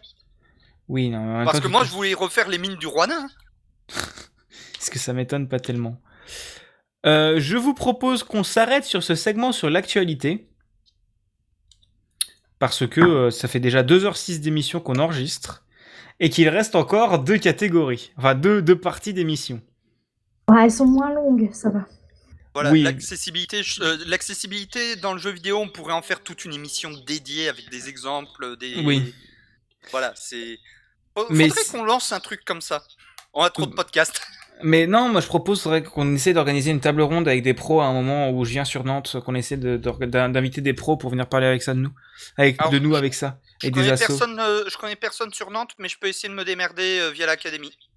Mais il faudrait qu'on essaie d'organiser un truc comme ça, voire euh, le faire en présentiel, ça peut être bien sympa, essayer de monter un truc comme ça. Si ça vous intéresse, n'hésitez pas à... euh, n'hésitez pas à, à- à nous le dire, voilà, si ça vous intéresse. Voilà, n'hésitez pas à nous le dire, que ce soit sur Discord, sur Twitter, euh, voilà. Même si vous n'êtes pas pro, même si vous êtes juste joueur, vous êtes les bienvenus. Ouais, je pense que ça peut être vraiment intéressant qu'on essaie d'organiser une table ronde un peu propre là-dessus. euh. Ça nous demandera beaucoup de taf et ça sera au-dessus de nos de, de, de ce qu'on a l'habitude de faire, mais ça peut être intéressant. Alors t'inquiète pas, Bigaston, j'ai déjà des. Je t'expliquerai en off, mais j'ai déjà des trucs comme ça de prévus. Bah, on va, on verra. Je t'expliquerai en off. On en reparlera, on en rediscutera, mais ça peut être un projet. Dites-nous si ça vous intéresse, euh, qu'on le fasse peut-être en petit public ou en petit comité. On verra, on en reparlera. N'hésitez pas à nous dire si ça vous intéresse. Bisous. Du coup, je propose qu'on passe à la suite. Et ah oui, on n'a toujours pas de jingle, mais est-ce que c'est grave? Et du coup, c'est celui-là.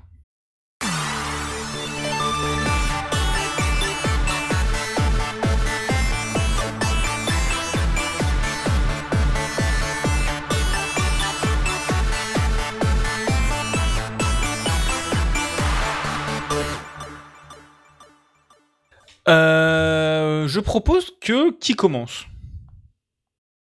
Qui veut commencer à parler, puisqu'on arrive dans le quoi qu'on a maté Qui veut parler de ce qu'il a regardé? Bah, je sais que Lida, au moins, on a tous vu la série, donc au moins, on peut tous en parler. C'est vrai. Oui. Attends, ça- moi, je l'ai je l'ai fini hier soir, moi, donc c'est bon, je suis plus spoil. Alors, je vais vous parler d'une série que j'ai binge-watch en deux jours, que vous avez forcément entendu parler, vous avez forcément vu les mêmes avec un vieux en jogging vert. Je parle bien entendu de Squid Game. Alors, Squid Game. euh, Alors, bon, juste un truc, on évite les spoilers. Voilà, je vais éviter les spoils au possible, mais- parce qu'il y a des anecdotes sur la série dont j'aimerais parler, mais le problème c'est que ça spoil des trucs. Du genre euh, les noms de certains persos qui sont en fait des jeux de mots. Oh, ça je savais pas. Voilà, du genre... euh, Du genre, pas de spoil, merci. Du genre, un des persos, son nom en fait signifie son numéro. Oh, sympa ça. En effet, c'est pas mal. Voilà, où euh, le héros, dont le nom est dit dès le début, euh, c'est un... son nom en fait, c'est littéralement Monsieur Tout le Monde en coréen. Ah, c'est sympa ça. C'est assez élégant. C'est comme si en France le mec s'appelait euh, Pierre Martin. Ouais, ouais, ouais, ouais. Ouais, c'est pas Voilà, mal. c'est c'est littéralement Monsieur Tout le Monde. Et euh, du coup, le principe de la série, The Squid Game, c'est quoi? Concrètement, c'est euh, des gens qui sont endettés jusqu'au trognon, qui se retrouvent dans une série de jeux mortels pour euh, essayer de devenir riches. Et c'est le dernier survivant qui devient, qui devient pété de thunes. Alors, c'est un peu plus compliqué que ça, mais voilà, je résume très simplement. La série est quand même assez hardcore. Voilà, on a vraiment des passages où on voit que l'humain peut être le dernier des connards. Ah, T'inquiète, on a vu Bolloré. Non, là c'est Bolo plus plus, et le pire c'est que je vois bien Bezos, Be- Bezos, Musk et Bolloré se mettre tous les trois pour faire des Squid Game, IRL. Mais des vrais Squid Game, parce que, euh, voilà. Mais euh, voilà, Squid Game, c'est, ça reste quand même très horrifique, ça reste même, c'est de l'horreur psychologique en fait, tout simplement. Euh, Oh, pas que psychologique, hein. Oh, pas, pas que psychologique. ouais, bon. T'as plus faim après, hein. Parce Allez, que- on va jouer à 1, 2, 3 soleil 1, 2, Ah, 3, t'as t'es mort. Voilà. C'est. Mais la série est très cool. C'est. Voilà. En fait, je sais pas comment. Je sais pas trop comment en parler sans vous spoil. Mais voilà, c'est une série que, à titre perso, j'ai binge watch en deux jours. Voilà, c'est un week-end où j'étais solo à la maison, j'ai fait. Bon, c'est c'est quoi ce truc? Ouais, jeu mortel, ouais, série coréenne. Bon, Alice, Alice in Borderland, ça m'a cassé les couilles, mais ça, ouais, vas-y, ça se tente. Le, le lendemain soir, en fait, elle était bien cette série. Mais voilà, la série est très intéressante, très prenante, très courte aussi. Contre, je m'attends à une saison 2. Clairement, la fin de la saison 1 euh, dit clairement on va y avoir une saison 2. Alors, parlons-en de la. Euh, alors, du coup, euh, je vais parler vite fait de comment j'ai vu la série et tout ça, et, euh, et, euh, et Fredo va peut-être nous en parler aussi après. Euh, moi, j'ai vu la série épisode par épisode parce que j'ai eu du mal à m'en remettre à chaque fois. Enfin, surtout sur les premiers épisodes, parce que les premiers épisodes sont très. euh, Autant Ah, j'ai vu des trucs trash, mais c'est c'est bien bien trash. Et j'ai fini par regarder la série sur mon téléphone en rentrant à pied. Du genre, je pouvais ne pas regarder mon téléphone et juste avoir le fond sonore et ça m'allait très bien. Donc j'ai vraiment profité de cette série sur mon téléphone, c'était bien. J'ai énormément aimé la série pour son scénario et tout ça, et surtout pour les décors et la photographie et tout ça. Et euh, t'apprends que dans les making-of qu'on a regardé, t'apprends qu'en fait la plupart des décors sont des décors réels. Donc euh, tu dis ah c'est peut-être pour ça que la série a des beaux décors, pas comme ah j'allais encore tacler euh, putain comment ça s'appelle? Loki que j'ai trouvé formidable, mais je trouve les décors super super super chiants euh, vu que tout est fait sur fond vert. Mais j'ai aussi beaucoup aimé la série. Elle, je vais pas spoil, mais elle, elle nous dit beaucoup de choses sur notre société, hein, voilà. Euh, et je trouve par contre que une saison aurait suffi et que la fin ruine la série et que ça casse les couilles. Ah oui, clairement, une seule saison aurait suffi. Et en fait, tu retires la fin, la série est parfaite. Le seul souci, c'est bah, la fin en fait. Ouais, la fin. est- Qui ruine le truc. Alors, euh, le, le petit spo- le truc qui spoil, je te l'ai envoyé par MP sur Discord, Big Gaston, je te laisse transmettre à Fredoun parce que je n'ai pas son Discord. Ouais, je vais lui, je vais lui envoyer. Mais voilà, c'est. euh, et, mais ça reste un, truc euh, très intéressant. Et pour moi, un autre passage qui ruine un peu le truc, c'est c'est les. Les Anglais. Enfin, les Américains. Surtout que. Non, ça on n'en sent- parle pas. On n'en parle pas. Non, par contre, un truc, ça s'entend que c'est du Google Trad. Pour l'écriture des dialogues. Ah, On je connaît sais. des vrais traducteurs, merde! Peut-être, peut-être. Mais on n'en parle pas. Je suis que- anglophone et euh, non, c'est, j'ai un accent à couper au couteau, hein, j'ai un accent mi-espagnol, mi-écossais quand je parle en anglais.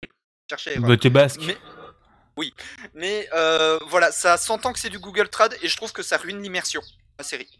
Hmm. Ça, c'est un gros défaut que je donne à la série.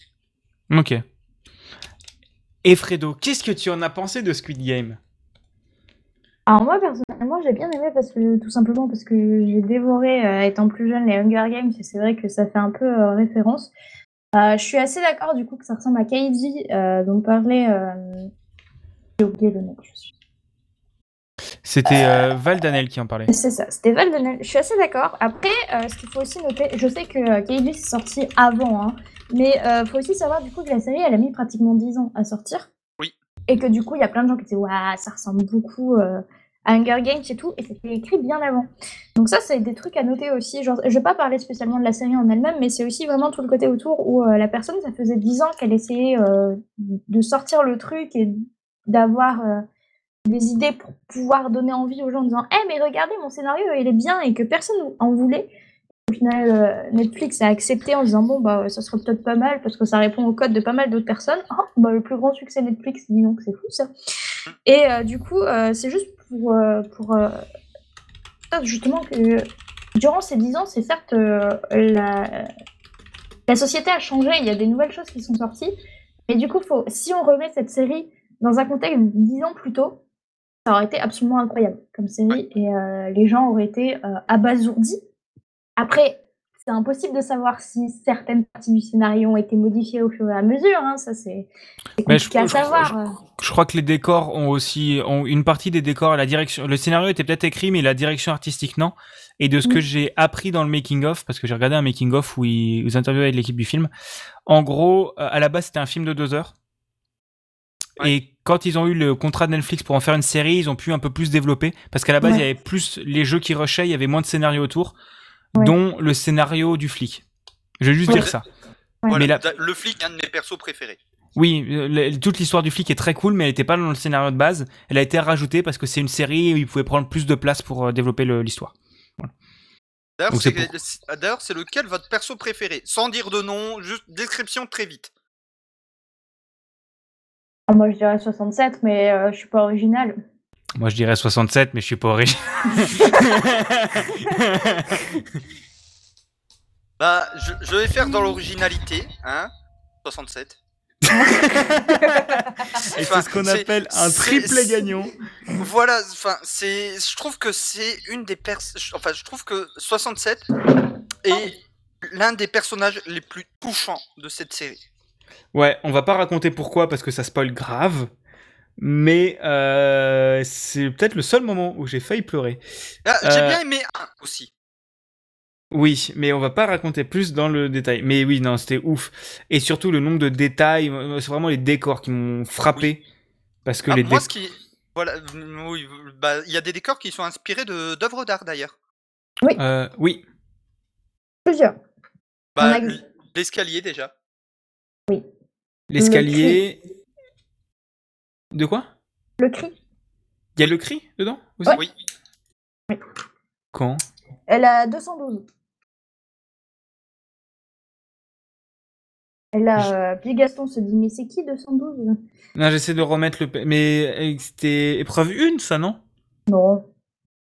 Je crois pas. Je sais plus quelle épreuve, mais je sais que le cri est présent bah, au moins une fois, sûr. Ok. Mais oh non, mais voilà, c'est une bonne série.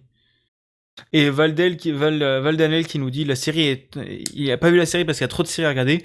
C'est vrai, mais honnêtement, elle vaut le coup à regarder. Oui. Il y, a un, il y a un épisode filler qui est chiant. mais, euh, mais voilà, il en faut. Euh, elle vaut le coup, mais il faut avoir le cœur bien accroché. Moi, ça. comme Après, euh, juste aussi pour rappeler, euh, la plupart des, des séries, euh, des séries coréennes, euh, de ce que j'ai vu, c'est pratiquement 20 épisodes à chaque fois, du, enfin, du coup, 20 épisodes d'une heure. Là, il y en a que 9. Oui. Ça peut peut-être aussi euh, juste prévenir euh, pour les personnes qui sont pas du tout au courant. Il y a que 9 épisodes, du coup, ça dure un peu moins de 9 heures parce qu'il y a des épisodes un peu plus courts. Euh, du coup, il faut compter à peu près 8h30 pour regarder. Ouais. Et euh, la série vaut le coup, mais moi je, je sais que j'avais pas faim après. Hein. Parce qu'après avoir vu des spaghettis bolo pendant une heure, euh, Euh, et un autre perso, je suis en train d'essayer de retrouver son numéro pour euh, pas euh, pour pas spoil. Je dirais Le- 218 pour t'aider. Non, 199. Ah, Oh, lui, je l'adorais. Je- Lui, c'était lui, c'était mon chouchou. Je suis en mode, mais il est trop adorable. oui, ok, d'accord, c'est mangé, ok. ouais, c'est ça, 118 et 218. J'aurais tellement aimé qu'il y ait une référence comme ça. Mais malheureusement, c'était en Corée. oui, c'est ça. Ça aurait été au Japon, ils auraient été foutus de l'affaire. Non, 218, lui, je le détestais. Lui, dès le début, je ne pouvais pas le blairer. J'étais en. euh, je- enfin, non, toi, je, toi, je t'aime pas. Bah, c'est. euh, Ok, oui, d'accord, ok, c'est mon jet. Euh, mais non, mais après, le truc aussi qui est énorme dans, dans, dans le truc, c'est d'imaginer qu'est-ce qu'on aurait eu en France. On aurait eu un Mm. 2-3 soleil. Oui. Euh, le tir à la corde, on l'aurait eu. tir à la corde, on aurait eu. Les billes. Les billes. Les billes pour les plus anciens, ouais. Et après, euh, peut-être un, un ballot prisonnier? Un ballot prisonnier, mais quand tu te fais toucher, tu te fais descendre? Bah, Un ballon prisonnier, les grenades? Ah oui, Alors, un moi, loup j'aurais pensé à un loup plutôt qu'une balle au prisonnier. Ah ouais, un loup, carrément. Ou une pata- un genre de patate chaude ou un truc comme ça, quoi. Non, un Alors, moi, je brise connais- lava. Un poule renard vipère. C'est quoi ça pour renard vipère? Alors, t'as jamais joué au poule renard vipère? Alors, moi, du coup, je connais pas la patate chaude, mais moi, je connais le poule renard vipère où c'est. euh, alors, poule, renard, euh, vipère. Alors, du coup. Alors, moi, je connais épervier chassé. Oui, ça aussi, aussi. c'est vrai. Alors, Ça, le on poule l'aurait eu. Ça, on l'aurait eu. pense aussi, parce que ça fait plutôt euh, français. Alors, le Fort Boyard hardcore Japon. Alors du coup, euh, la poule mange la vipère, la vipère mange le renard et euh, la le renard mange la poule. Et du coup, en fait, c'est trois équipes où chacun, euh, du coup, doit toucher l'autre et du coup les mettre en bloc. Et du coup, il peut y avoir des alliances. Par exemple, la vipère peut aller aider la poule pour la sortir, mais du coup, tu te fais défoncer aussi à ta place. Mais du coup, voilà, c'est trois équipes, ça change des doubles comme les balles aux prisonniers, etc. Là, au moins, il y a des trois équipes et du coup, il peut y avoir certaines stratégies faites euh, par des poules renards vipères. Eh bien, ça aurait pu, ça aurait pu, ça aurait pu. Mais par contre, moi, je pose un billet sur cet été à Fort Boyard, il y aura une référence à Squid Game. Il y en Ouais, a bien totalement. une de la case de papel, donc bon. C'est vrai. Seriously, putain. Ça a changé Ouais. le Fort Boyard. hein. Oh, mais c'est bien Fort Boyard. Ouais, on n'a pas dit que c'était pas bien. Disons que Fort Boyard, je suis de la vieille école. Déjà, à partir du moment où ils ont commencé, oui, bonjour, je suis euh, l'instructrice électronique, je mode. Hein? Ouais, c'est vrai que ça, c'était une mauvaise idée. Mais Blanche et Dame Rouge, euh, moi je suis contre. Et elle vient d'Alsace, c'est la, c'est Miss Alsace. Mais je m'en fous Je Ma m'en mère- fous que ça soit Miss Alsace Ma mère m'a raconté qu'en gros, quand elle bossait euh, dans le, pour la chambre d'agriculture en Alsace, elle allait à des salons de l'agriculture en, en- dans dans les champs de pommes de terre, elle la voyait. Et genre, l'été prochain, euh, l'été d'après, elle était à Fort Boyard. En bien fringuée et tout, alors que genre, elle l'avait vu trois mois avant en, en bottes, euh, en Alors, bottes par- jeans en train de cueillir des patates. Par contre, je, viens- je- je tiens juste à dire un truc qui a rien à voir avec Squid Game. Je viens de voir le Guanadu derrière Fredoun. Bah oui, bien sûr Évidemment Je t'explique, j'ai un Guanadu et un Nikurinya dans mon salon. Bah oui, bah évidemment. Parce que j'ai beau, dé- avoir déménagé en Bretagne, je reste, que- je reste basque à la base. Donc fallait forcément un Nikurinya chez moi. Alors par contre, on dit pas Gwenadou, on dit Gwenadu. Hein. Ah. Calme-toi. Bah, désolé, de l'habitude basque. Euh, Au pays basque, le U c'est OU. Alors moi je dis, si vous voyez là-bas sur mon tableau électrique, il y a aussi un drapeau breton attaché, et c'est cette personne qui me l'a offert. Voilà. C'est c'est rigolo. Les Je propose, sont- oui, je propose qu'on passe à, à la série suivante, et peut-être Fredo, tu vas nous parler de ce que tu as regardé, parce que euh, voilà. Euh, oui, alors moi du coup, euh, il y a eu la reprise cette euh, s- non c'était la semaine la semaine d'avant, je ne sais plus. Euh, sur Wakanim, il y a eu la reprise de Demon Slayer, euh, qui est donc, euh, je suis la weeb de cette, de cette entrevue, de cette entre-deux manettes, donc je vais parler animé, et du coup, c'est alors la reprise, du coup la reprise de la saison 2 euh, en particulier se fera lors de la saison hiver des, des, animés. Mais du coup, là, en attendant du coup ce, moment-là, il y a eu la, le film qui est sorti, Le Train de l'infini, qui a fait une, un box-office incroyable dans le monde à la fin du Covid. euh, qui a fait euh, 60... et Ren Yeager et, euh, du... du coup qui a fait une énorme entrée et du coup euh, les le film a été sorti en plusieurs épisodes, du coup, euh, pour pouvoir faire augmenter le temps et pour pouvoir faire attendre la saison 2. Du coup, je crois que ça sera en 7 épisodes. Et il y a eu un épisode exclusif qui est sorti euh, avant que le, film soit découpé en plusieurs parties, qui est une partie, euh, un épisode ré- centré sur le personnage de Rengoku. Donc le pilier de la flamme pour euh, ceux qui connaissent. Et je trouve très intéressant. J'ai lu les mangas, j'ai terminé le manga et je connais tout. Enfin, tout, non, mais je connais quand même beaucoup. Et cet épisode qui n'est pas canon de base, je ne crois pas. En tout cas, euh, ça serait dans les derniers chapitres qui sont sortis et du coup, je n'étais pas au courant. Je le trouve très intéressant et vraiment très sympa. Euh, on s'y attend pas, c'est assez- enfin, c'est plutôt bon enfant, ça, ça contraste avec euh, le reste du film qui est. Comment dire ça? Intéressant. Je, je résumerais ça à intéressant. Et euh, du coup, ça pourrait, euh, je trouve euh, que ça peut aider les gens à, à connaître un peu plus sur le lore de, de Rengoku et que je trouve, ouais, ça permet au moins de, de changer avec le contraste et de faire attendre les, les personnes pour la saison 2 de Demon Slayer qui sera pas mauvaise. Je vais résumer ça comme ça. Alors moi le truc que j'ai à dire c'est que Demon Slayer je connais uniquement le mode de jeu Minecraft, c'est tout. Alors moi je connais uniquement euh, vite fait de vue les personnages parce que j'en ai croisé cosplayer en perso de Demon Slayer en convention. Ah, ça. ah, Ah. ah, Ah, ce qui est très drôle, c'est qu'un coup, il m'avait envoyé une image en mode en essayant de, de... il y a un imposteur à- entre nous, et essayer de trouver lequel. Elle m'envoie une image en mode, eh, vas-y, je vais te piéger. J'ai trouvé la réponse. Elle a fait, mais comment t'as fait? J'ai fait Minecraft. Elle était bloquée. Eh bien, je crois que c'est à moi, du coup. Pour avancer un peu, parce qu'on est à Ouais. 2h25 d'émission et qu'on a quand toujours pas fini. Putain, on a parlé longtemps à l'aide. Euh, C'était une longue émission. J'ai j'ai vraiment, j'ai envoyé un, un- quand j'ai proposé à Fredo de venir, j'ai fait t'inquiète pas, on va essayer que ça dure moins de deux heures. À chaque fois qu'on a dit on va essayer de durer moins de deux heures, à chaque fois c'est un sketch. Oui, non mais voilà, on va faire court aujourd'hui. Non, moi j'ai regardé le film, je vais en parler rapidement. hein. J'ai regardé le film Le Sommet des Dieux avec mon papa. Donc c'est un film euh, fait par des Français adapté d'un manga japonais. euh, où en gros c'est deux alpinistes qui partent monter le mont Everest par euh, l'une des phases qui n'avait jamais été faite en hivernal et en solitaire. J'ai trouvé le film d'animation très très chouette, donc je l'ai vu en VO, donc en VF. Donc c'était très très bizarre de voir un film d'animation genre qui était vraiment très typé manga avec des voix françaises. Moi ça m'a un peu trigger, mais c'était cool. Et euh, le film est ultra beau et vraiment magnifique. Euh, L'histoire est ultra touchante et ultra belle. Euh, ça nous raconte vraiment l'histoire du coup d'un d'un journaliste qui part à la recherche d'un pardon, qui part à la recherche d'un alpiniste. Qui part à la recherche du coup d'un alpiniste qui a est disparu en gros qui n'a qui est pas mort mais qui a disparu depuis des, années et, ça retrace un peu toute la vie de cet alpiniste c'est pas un alpiniste qui existe vraiment mais voilà et euh, etc et ils finissent par monter l'Everest ensemble euh, j'ai trouvé le film très très beau euh, dans son histoire dans son dans ouais dans tout ce qu'il racontait dans ses images parce qu'il y a vraiment des décors à couper le souffle parce que c'est vraiment des décors de haute montagne et il y a tout qui est, qui est touchant. hein, il y a vraiment tout qui est touchant. Il y a des scènes vraiment marquantes. Et ce qui m'a vraiment marqué, c'est que je l'ai vu avec mon père qui est un peu passionné de l'Everest et qui m'a dit qu'en gros, la montée qu'ils prennent à un moment, c'est la vraie.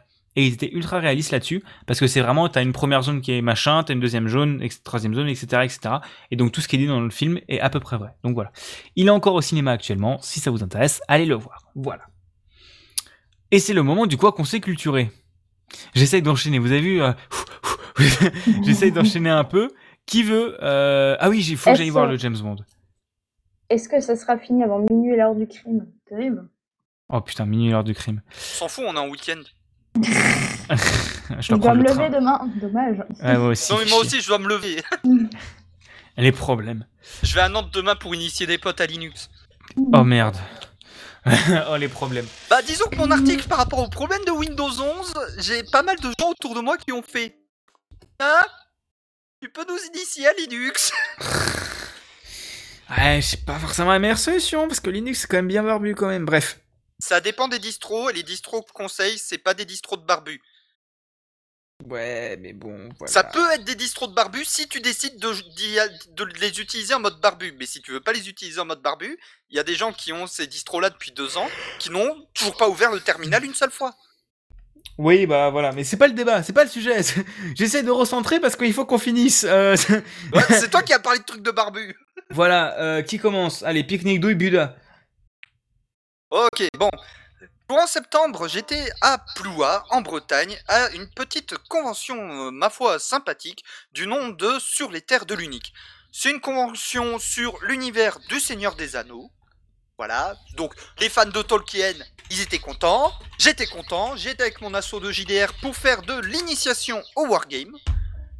Ce qui a été assez comique parce que euh, j'ai aucun joueur qui a réussi le- la map scénarisée.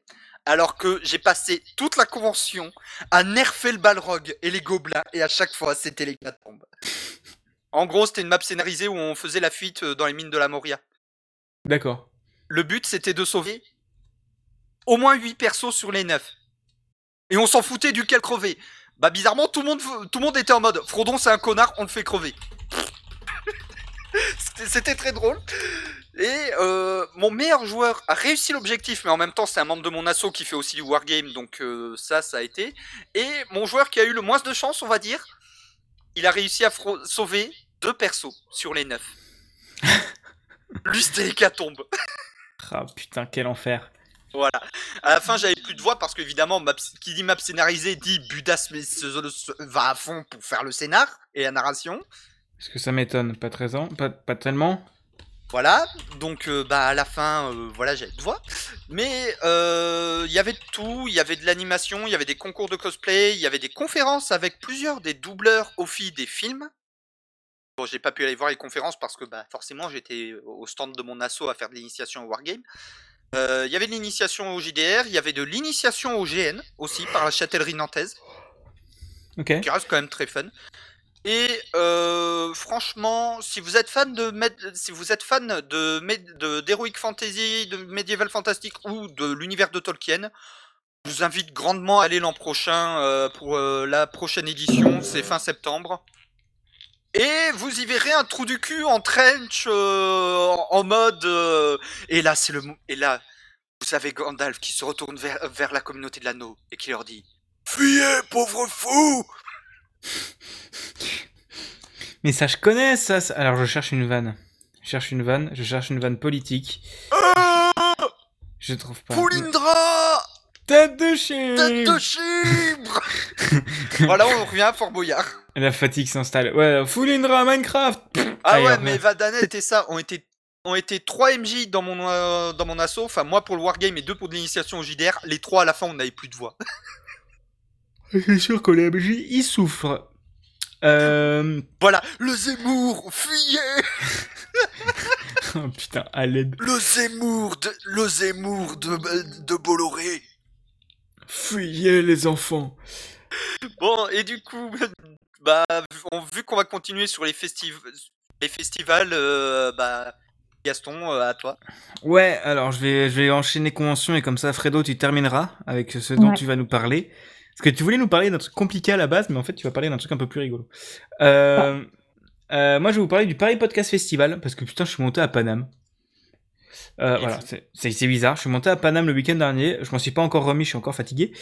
Euh, pour aller au Paris Podcast Festival, qui était une convention euh, très marketing, marketeux, mais ouvert au public avec des conférences pour le grand public. J'ai pas compris la cible, mais euh, j'y suis allé surtout pour rencontrer des gens. Ce que j'ai fait. Euh, vendredi soir, je suis allé à une soirée podcastéo, donc j'ai pu rencontrer plein de gens trop cool. J'ai pu rencontrer du coup Julien Loisy, j'ai pu rencontrer euh, deux femmes qui font un podcast qui s'appelle Parlons cul, qui fait des podcasts sur les films porno. Il faut que j'aille écouter parce qu'à Skip c'est vraiment pas mal.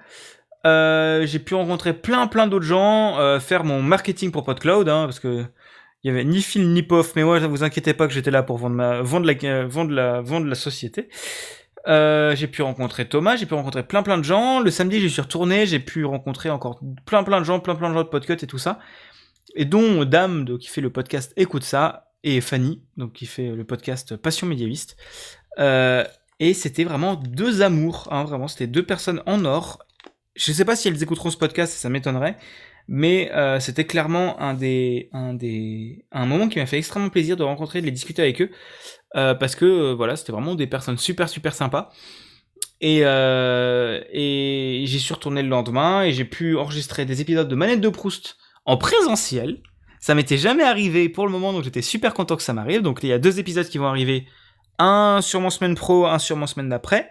Euh, deux épisodes très très cool avec deux invités très très cool. Euh, je vais pas rentrer plus dans les détails là-dessus parce que c'est déjà suffisamment long, mais en gros, merci beaucoup à ceux qui étaient là et qui sont venus me voir parce que ça a rempli mon tout petit cœur. Ça m'a fait tellement plaisir, tu sais, que des gens viennent te voir pour te parler de ce que tu fais. Ça fait tellement du bien, ça fait trop trop plaisir. Euh, j'ai pu aussi rencontrer Benjamin, Benjamin Bellamy, qui est le, développeur de Castopod et qui m'a filé des astuces de ouf pour pod Il faudra que je, je mette en place quand j'aurai pas la flemme. Euh, surtout ça, pas la flemme. Mais, mais voilà, c'était, euh, je vais pas rentrer plus dans les détails, mais j'ai visité Paris, donc c'était cool. J'ai pu visiter Montmartre, j'ai pu visiter, euh, bah, j'ai marché 40 bornes, hein, donc j'ai vraiment tout visité. J'ai fait les buts de Chaumont. Et je cite le message à Fredos que j'ai envoyé, c'est Putain, mais ça monte à Paris en fait. Euh... je l'avais prévenu, hein, je l'avais prévenu. Non, mais ça ira, t'inquiète. Non, mais pour moi, Paris, c'est plat. Bah oui, moi aussi. Ils sont mignons. Qu'est-ce qu'ils sont naïfs. Alors, Fredoun, je suis montagnard. ouais, bah moi j'habite. Pour moi, une ville c'est plat. J'habite dans la plaine d'Alsace, donc bon. Euh, oui, mais enfin, moi, moi je suis basque, je suis montagnard, donc pour moi, Paris c'est plat. Nantes, pareil. pourtant, la rue pour aller jusqu'à Montagne, officiellement, elle monte. Pour moi, ça va, c'est plat. Ouais, non, mais t'es basque, voilà, t'es basque. Voilà, mais euh, non, c'était vraiment cool. J'ai pu rencontrer plein de gens et pu faire plein de trucs. Euh, donc voilà, c'était vraiment sympa. Et j'ai visité Paris, le Panthéon, Jardin du Luxembourg. J'étais le connard à prendre mon petit déjeuner en terrasse, à payer 3 reins 50, un petit pain à Montmartre. Euh, mais voilà, c'était très très chouette et je vous fais des gros bisous. 100 euros 50 Non, un rein 50. donc un peu ouais, bon, Squid Game. Là là là. du coup, Fredo, tu vas nous parler d'Halloween. Parce que ça eh approche. Alors, oui, parce bah, que, euh, parce que je pourrais pas streamer pour Halloween. Alors, du coup, euh, moi, je n'ai pas fait l'événement. Enfin, si, j'en ai fait, mais je voulais pas spécialement en parler. Je vais parler d'un événement qui va venir, c'est-à-dire la semaine prochaine. Je suis dans une certaine université qui s'appelle l'Université 22. Et tous les ans, au moins depuis mon arrivée, la semaine avant le Halloween, on décide de faire une Halloween. Euh, Qu'est-ce qui se passe pendant l'Halloween? Beaucoup de choses, on va pas le mentir. Euh, c'est une des périodes les plus remplies dont mon association euh, fait le plus de choses, on va pas se mentir, représente l'ordre symphonique.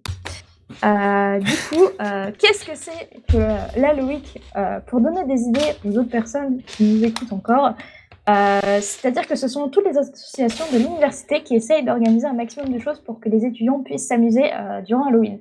Donc, c'est-à-dire que tout le campus est décoré.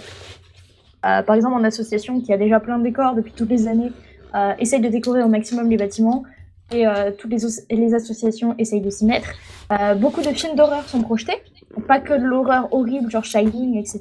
Non, il y a d'autres films comme Joker qui vont être présentés cette année. donc, c'est-à-dire qu'on essaye un maximum de faire découvrir la culture aux étudiants qui ne peuvent pas forcément aller au cinéma et qui essayent quand même d'avoir un, minimum accès aux films vu qu'on a euh, la période des trois ans dont on n'a pas le droit, nous on essaye de les faire passer avant. Euh, on a euh, différentes activités qui sont organisées, dont beaucoup par mon association, certes pas que, mais il y en a beaucoup. Hors de mon association, il y a des soirées au bar, il y a des soirées en boîte, à déguiser en Halloween, etc. Et nous, on essaye d'organiser des séances sur nos campus. du coup, il y aura différentes séances. Il y aura un loup-garou, deux loups-garous, un que je, auquel je participerai, euh, un qui s'appelle le loup-garou immersif, où on essayera au maximum de plonger les joueurs dans euh, toute cette histoire étrange des loups-garous et euh, de, mettre au maximum d'imprégner les joueurs de cette idée. on fera d'autres parties qui dureront jusqu'à 22 heures les soirs, où ce seront des parties plus classiques, mais on essayera un maximum de faire plaisir aux joueurs. Il y aura aussi la possibilité de faire une maison hantée donc on, prend un bâtiment entièrement euh, à l'université Rennes 2 et on décide de l'emménager pour faire une maison hantée et terrifier absolument toutes les personnes qui y passent. Mais ils adorent vu qu'ils veulent euh, l'année dernière, c'est ce qui a le plus marché et que cette année on nous a demandé euh, plusieurs fois d'en faire. Il y a aussi un, atelier de création de baguettes magiques pour vu qu'on est à l'université Rennes 2, il y a beaucoup d'art plastique. Du coup, les gens adorent pouvoir créer leurs baguettes eux-mêmes, puisque évidemment, c'est un petit peu dans le on a beaucoup de, personnes qui aiment Harry Potter, on va pas se mentir, et du coup ça plaît beaucoup. Et cette année, on va aussi essayer de faire, euh, comme Squid Game, on va essayer de faire un 1, 2, 3 soleil géant, avec beaucoup de personnes donc, de l'université euh, dans la cour, euh, enfin dans la cour. On va appeler ça dans le square de l'université, où on essayera de les terrifier un petit peu et de les, de, les, faire mourir, bien évidemment. On essayera du coup de, de terrifier un maximum Halloween. Voilà, c'est, je trouve une idée euh, très intéressante que j'avais pas dans mon ancienne université hein, et que dans, je pense, très peu d'universités ça existe et je trouve que ça devrait être développé. Pas forcément qu'à Halloween, hein, il peut y avoir Pâques, il peut y avoir Noël, mais euh, je trouve que c'est très intéressant de pouvoir euh, faire participer plein de personnes qui sont isolées, notamment avec les confinements, etc. Et que bah, quand tu arrives en L1, t'as pas beaucoup de, de connaissances forcément et que ça te permet de faire des liens et ça permet de rencontrer des associations. Je sais qu'il y a beaucoup de personnes qui sont venues euh, après l'Halloween dans notre association et que ça permet de faire des rencontres et que je trouve ça très intéressant. Voilà. Bah, c'est quelque chose que nous, on n'avait pas dans notre université. Bon, après, moi, j'étais sur un campus déporté, donc j'avais pas le, j'avais pas le, tous les trucs de l'ESPLA, mais euh, non, non, c'est quelque chose qu'on n'avait pas trop, euh, trop par chez moi, quoi. C'est, je trouve que c'est quand même une bonne démarche, quoi. C'est quand même assez sympa de faire ça dans une université, je trouve. Voilà. Moi, je trouve ça très cool. Voilà. Est-ce que tu veux rajouter quelque chose, UT qu'on aurait fait ça. Ouais, vous, dans votre IUT, vous êtes, vous faisiez des LAN, non? Euh, avec quelques potes, ouais, mais on était une minorité. Il y avait, y rien d'organisé chez vous? Bon, soirée étudiante ou bah Pays Basque, rugbyman. Eh t'as vu, je fais péter que 5 glaçons avec mon front. Ça c'était mon pain quand j'étais en première année. Bah, J'étais en mode. allez, problème. Ah non, on avait. Oh non, vous êtes des LAN à l'IUT. J'aurais dû aller traîner. euh, Il y en avait une hier soir, j'ai hésité à aller traîner là-bas. Bah, avec plusieurs potes, on faisait des LAN et du JDR, mais on était minoritaires. hein. Bah nous, on, a, on fait des LAN où on a tout le bâtiment, il y a des profs qui viennent. Putain, ça veut dire que si j'y vais, j'y serai en tant que prof. Les problèmes. Mais euh, non, non, voilà, c'était, c'est, c'est quand même, je trouve, d'avoir des événements comme ça des, organisés dans les facs. Voilà. Et c'est cool. J'appelle donc toutes les universités à faire pareil, comme ça, euh, les, les personnes qui ont beaucoup souffert des confinements, bah, au moins ils pourraient euh, s'amuser un petit peu. Voilà. Voilà. Et ben c'est un très bel appel au secours. Et voilà qui conclut cette émission. Voilà, vu que c'est Halloween, est-ce que vous avez un jeu à conseiller pour Halloween avant de finir? Ah, moi j'en ai un. Luigi's Mansion 3. Voilà.